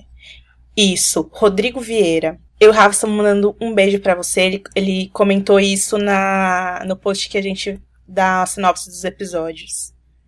Pô, legal, deixar Rodrigo. linkado. Muito bom mesmo. Rodrigo, aqui, vou até ler o comentário dele. Com Tyrion e Jorah encontrando os mestres já no sexto episódio, será que a série vai trocar a égua escorada pelo escama gris? Não ter que explicar mais uma doença pouparia um tempinho precioso. E aí eu pensei, hum, é verdade. É, é, foi, ele foi o primeiro leitor que deu essa dica do escama gris. E aí faria sentido, né, o Jorah chegando com escama gris. E todo mundo fica assustado, né? Pô, seria. Né, seria interessante. Deixem aí no- nos comentários o que vocês acham disso. Por favor, pedimos, é, por gentileza, para vocês indicarem, colocarem é, spoiler em, em- em caixa alta antes de indicar spoiler Dança dos Dragões, para quem não lê os livros não, não ser pego de surpresa. Bom, Sir Barristan morreu, Rafa. A gente, isso quer dizer que provavelmente não vai ter guerra na Baía dos Escravos, não vai ter kart, não vai ter é, Yunkai Astapor e todo mundo contra Dani do lado de fora das muralhas. Eles vão cortar toda essa parte, será? Eu fico pensando. é, você acredita, Rafa, que vai ter Dani voando no Drogon no, no season finale dessa Ah, temporada? Com certeza, isso aí eles vão colocar. com certeza. Agora, a guerra eu acho que pode ter, porque o tiro vai estar em Mirim, então ele tem que ter uma coisa pra fazer, né? E eu acho que seria uma boa oportunidade de explorarem ele, já que é Peter Dinklage, que é o, o grande nome da série, assim, né? É o cara que eles usaram pra divulgar a temporada, inclusive, e se não for nessa temporada, na próxima, talvez. Vai acontecer a guerra e aí o a gente vai ver o Tyrion comandando, como ele fez em Porto Real. Então é todo mundo esperando a Dani voltar e o Tyrion fazendo ali o papel de mão dela, como É, o papel Barristan do Barristan, né? Exatamente. E quem faria o papel do Tyrion? Boa pergunta. É, pois é. Interessante. Bom, vamos ver. É, o lance da água descorada, todo, todo esse lance da guerra é mu muito legal e foi super difícil pro Martin escrever, né? É, tanto que eles chamam nó de Mirim, né? Que é uma parada. E, e aí a série pensa. O negócio que o Martin demorou meses e meses pra desenvolver, a série pensa, ah, não tem valor isso, não vou colocar. Obrigada. Aliás, a editora do Martin fez um tweet bem nervoso hoje, que ela tá insatisfeita com a série e tal. E aí a É, eu galera. vi, eu vi. Você viu? E a galera do Westeros.org é, tava conversando com ela, tal, meio que calma, as mudanças fazem parte. Se até a galera do Westeros.org tava tentando colocar panos quentes, é, é, deve ser de- bem mais difícil pra eles, né? O pessoal lá da editora que valoriza a história e trabalha na história. A gente só lê, Imagina né? pro Martin, né? Eu não tô tão convencido de que ele tá feliz assim. É, ele deve ter perdido o tesão mesmo, porque não é ele que manda, né? É, A, a HBO até a segunda temporada corroborou muito esse lance de que fiquem tranquilos que o Martin é produtor executivo, tudo passa pela aprovação dele. E é uma das maiores mentiras de todos os tempos, né? Porque não é, não é assim. A gente vê a cena da, da, da Cersei com o Jaime no septo, ele nem tinha lido isso, nem sabia que ia acontecer na série, né? É, Ele não sabe o que vai acontecer na série. Então, Tanto que os episódios que ele escrevem. Os episódios que ele escreveu, principalmente depois da segunda temporada. Na segunda temporada teve o Blackwater, que foi bom pra caramba, um dos melhores. Mas na terceira teve aquele The Band, The Mad Effect, que foi o Jorge que escreveu, e putz, foi muito ruinzinho, assim. E eu... Deve ser foda você criar esse negócio e você não ter hum, controle, né? Porque ele sempre quis escrever TV, né? Ele sempre foi o sonho dele. E ele não tá podendo fazer isso. Porque ele tá, tem que escrever os livros. E fora as críticas, meu, com certeza os produtores têm a melhor das intenções. É claro que tem um pouco de ego, é claro que eles querem fazer um. Eles estão envolvidos num negócio que eles têm um super orgulho. Eles amam muito essa parada, passam mal, né? Quando a série tá. O, o D.B. Wise diz que tem que tomar monte de remédio para não pirar. É, eles têm eles têm muito amor pelo, pelo que eles fazem na HBO. Velho, todo mundo conheceu os livros por causa da série. Não adianta ser o hipster que acha que leu antes de todo mundo. Pouquíssimas pessoas leram antes da série. Então, é, aí essa é a questão, sabe?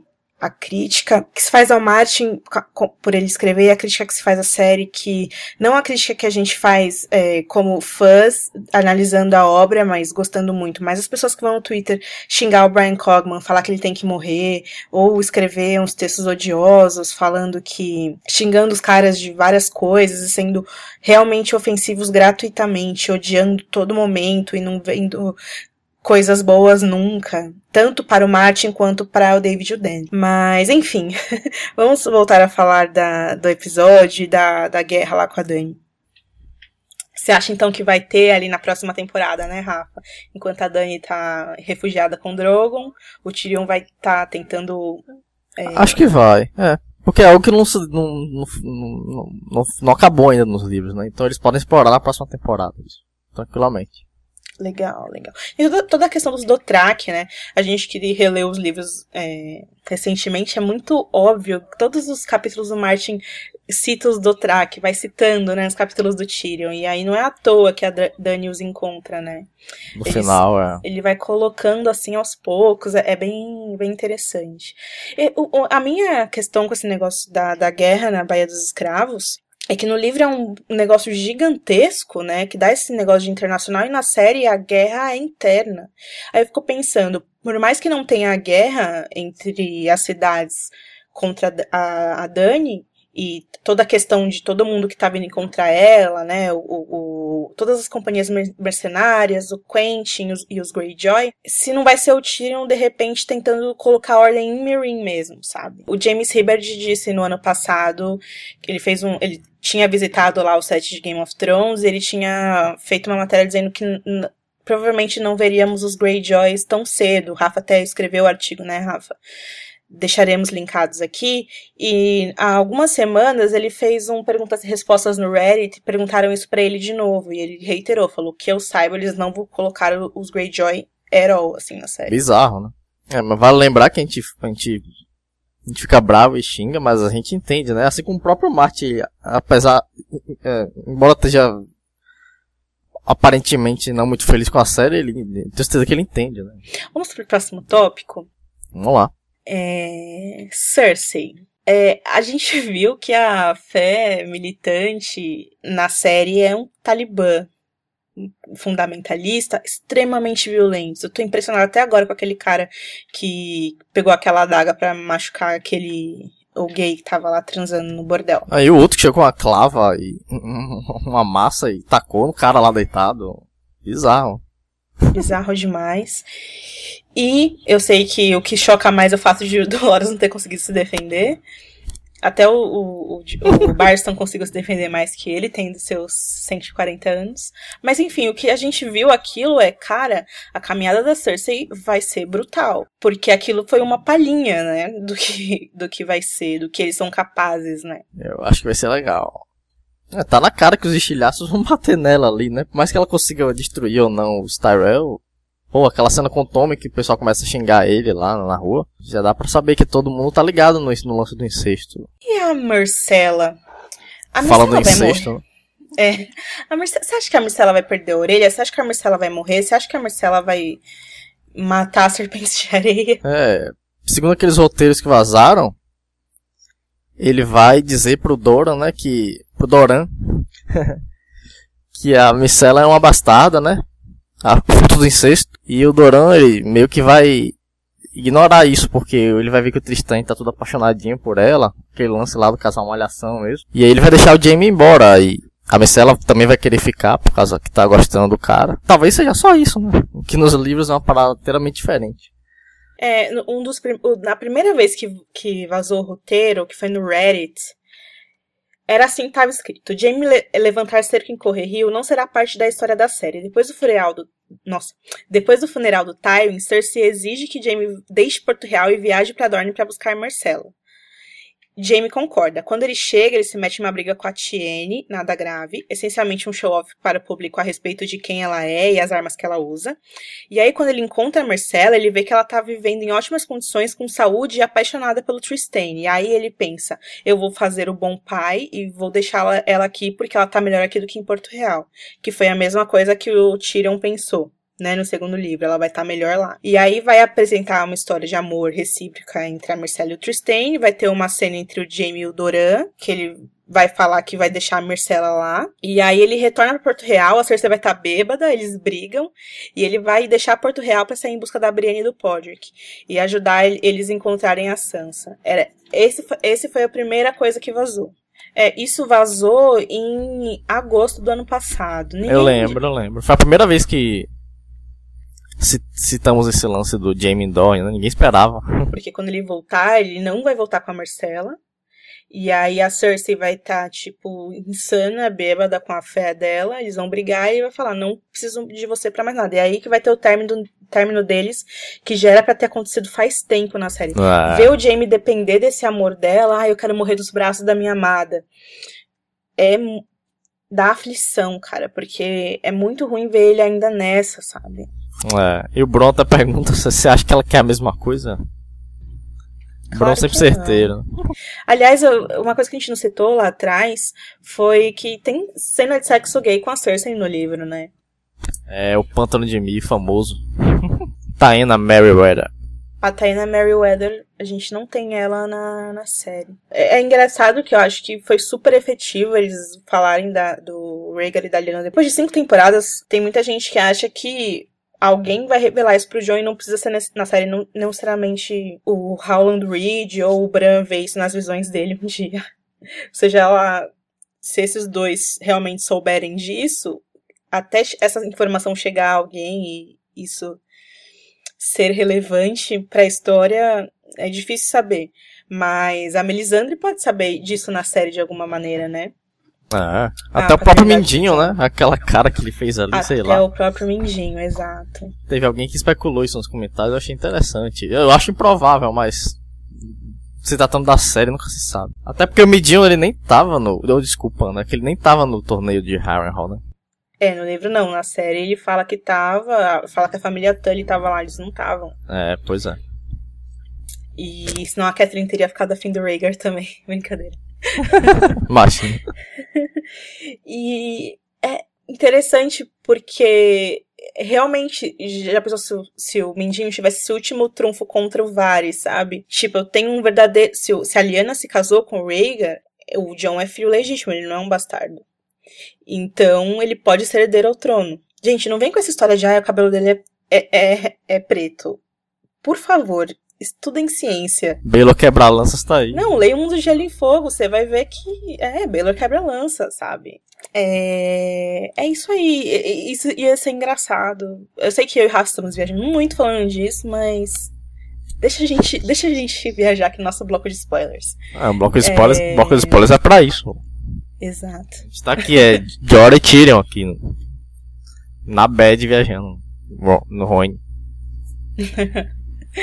Bom, e assim, sobre Sansa versus Jane Poole, o que pode acontecer, eu só acho que vai- ter ali uma cena da Sansa com o Theon, e ele vai meio que superar as coisas por ela, sabe? Tipo, eu aconteceu tudo isso comigo, é, pode ser o, o Deus afogado me punindo, então eu vou ter que fazer uma última coisa pela família do meu irmão Rob, pra depois beber e festejar nos salões embaixo do mar. Você acha que ele vai morrer? Eu acho que ele quer morrer. Que triste, né? É, ele quer, mas David e Dan provavelmente não querem, porque sempre que perguntam pra ele quem é o melhor ator da série, eles falam, ah, que é o Tion, que é o personagem preferido deles. É, o Allen é incrível. Não, mas É aquela bom, coisa do, no Dança dos Dragões, realmente, todo mundo se pergunta por que, que o Tian não se matou ainda? Porque ele foi tão psico- psicologicamente abusado que ele não acha que. Ele não tem forças nem pra, pra isso, né? Que Rafa é muito fã dos Greyjoys. Pô, tô, lem- tô pensando aqui neles. É que tem aquela, aquele lance de que um rei vai morrer por temporada, né? É, Como é, é? Ué, um rei morre por temporada. Na primeira tivemos o Robert e o Viserys, que não conta muito. Aí na segunda teve o Renly, na terceira o Robin. Na quarta o Joffrey, na quinta o Mance Raider, né? E aí tem gente dizendo que o Balon vai ser na sexta. Não sei se é verdade, isso é coisa de fã aqui. Enfim, internet. e. Muito bom isso aí, muito bom. É, porque o Balon ele tá na, na, na, na- praga da Melisandre lá, né, das sanguessugas. Na série também ele aparece. Então vai, vai ficar meio fake se não mostrarem a morte dele, pelo menos mencionar, né? John e Melisandre. A gente. O You Know, you know Not em Jon Snow chegou só no quarto episódio. A gente queria muito que tivesse sido lá no encontro deles no elevador da muralha, não rolou. Foi meio anticlimático pros fãs livros, eu acho, porque teve aquela cena de sexo. E aí, no primeiro capítulo do, da dança do, na- do John na dança, que ela fala, né? É, o rubi na garganta da Melisandre brilhava vermelho. E aí ela falou, não são os inimigos que o, que o maldizem abertamente que você deve temer, mas aqueles que sorriem quando você está olhando e amolam as facas quando você vira as costas. Faz bem manter seu lobo sempre por perto. Gelo eu vi, e adagas na escuridão. Sangue congelado, vermelho e duro, e aço nu. Estava muito frio. Aí o John fala, é sempre frio na muralha. E ela fala, você acha? Ele fala, eu sei, senhora. Aí ela fala, então você não sabe nada, Jon Snow. É, gostei mais disso, mas aí. É bem mais legal, né? Tem a profecia e tal. Que todo mundo sabe que é verdade. Então, o lance das adagas. Então, porque a gente viu no trailer, mostra a Melisandre no acampamento do Stannis. Ela realmente vai pra, na marcha com ele. Não sei se ela vai, de fato, chegar ao Winterfell, se ela vai resolver voltar no meio do caminho, o que é pior ainda. É, nesse episódio É. ele promete que vai levar ela. Então acho que vai ficar meio estranho se ele de repente Ela decidir. vai, ela vai soltar uma sombra lá. Alguém vai ter que transar com ela, o Tormund. Nossa, ela transa com o Tormund e aí sai uma sombra ruiva do mal e mata o Bruce Bolton e o Ramsay. Ou E aí- não, né? O Ed Doloroso transa com ela, essa é a sombra do Ed Doloroso. Né? Tudo isso no, tudo isso no meio da, do- da, da noite de núpcias da Sansa lá. E ela sai correndo com o Tion. Ah, isso seria legal, hein? É, eu não sei, mas acho que ela vai ter que comer o Stannis mesmo, porque ninguém vai querer ela.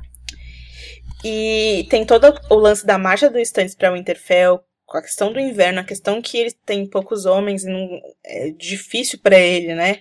Ah, quando a Asha encontra ele, ele tá tipo uma caveira, né? De passar fome, de passar frio, de tá puto. E na série vão ser outras circunstâncias, porque, enfim, né? Não tem nem neve direito. É, Verdade. lá.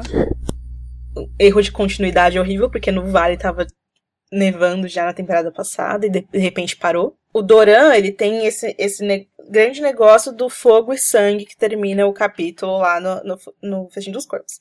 Como não tem o, o Quentin na série e não tem a Ariane, qual vai ser o lance dele com os Targaryen? Ele vai, ele vai falar que prometeu quem pro Viserys? Não, não, não tem isso. Ele vai, ele vai ter prometido o Tristan pra Dani? Não, ele provavelmente só vai falar que. Ah, vou aproveitar que tá vindo essa mina aí com os dragão, vou apoiar ela. Ou, ou pior, ele vai falar que ele se prometeu em casamento. Bom, é, pode, pode ser até uma. É até uma desculpa por, por eles terem é, escalado um ator mais jovem, né? Pra fazer o Doran, sei lá. Bom, o bloco de spoilers fica por aqui. O Podcasters fica agora de verdade por aqui. A gente vê vocês semana que vem, né, Rafa? Isso aí, galera. Firme e forte. Valeu! Um beijo, tchau, tchau. Uh!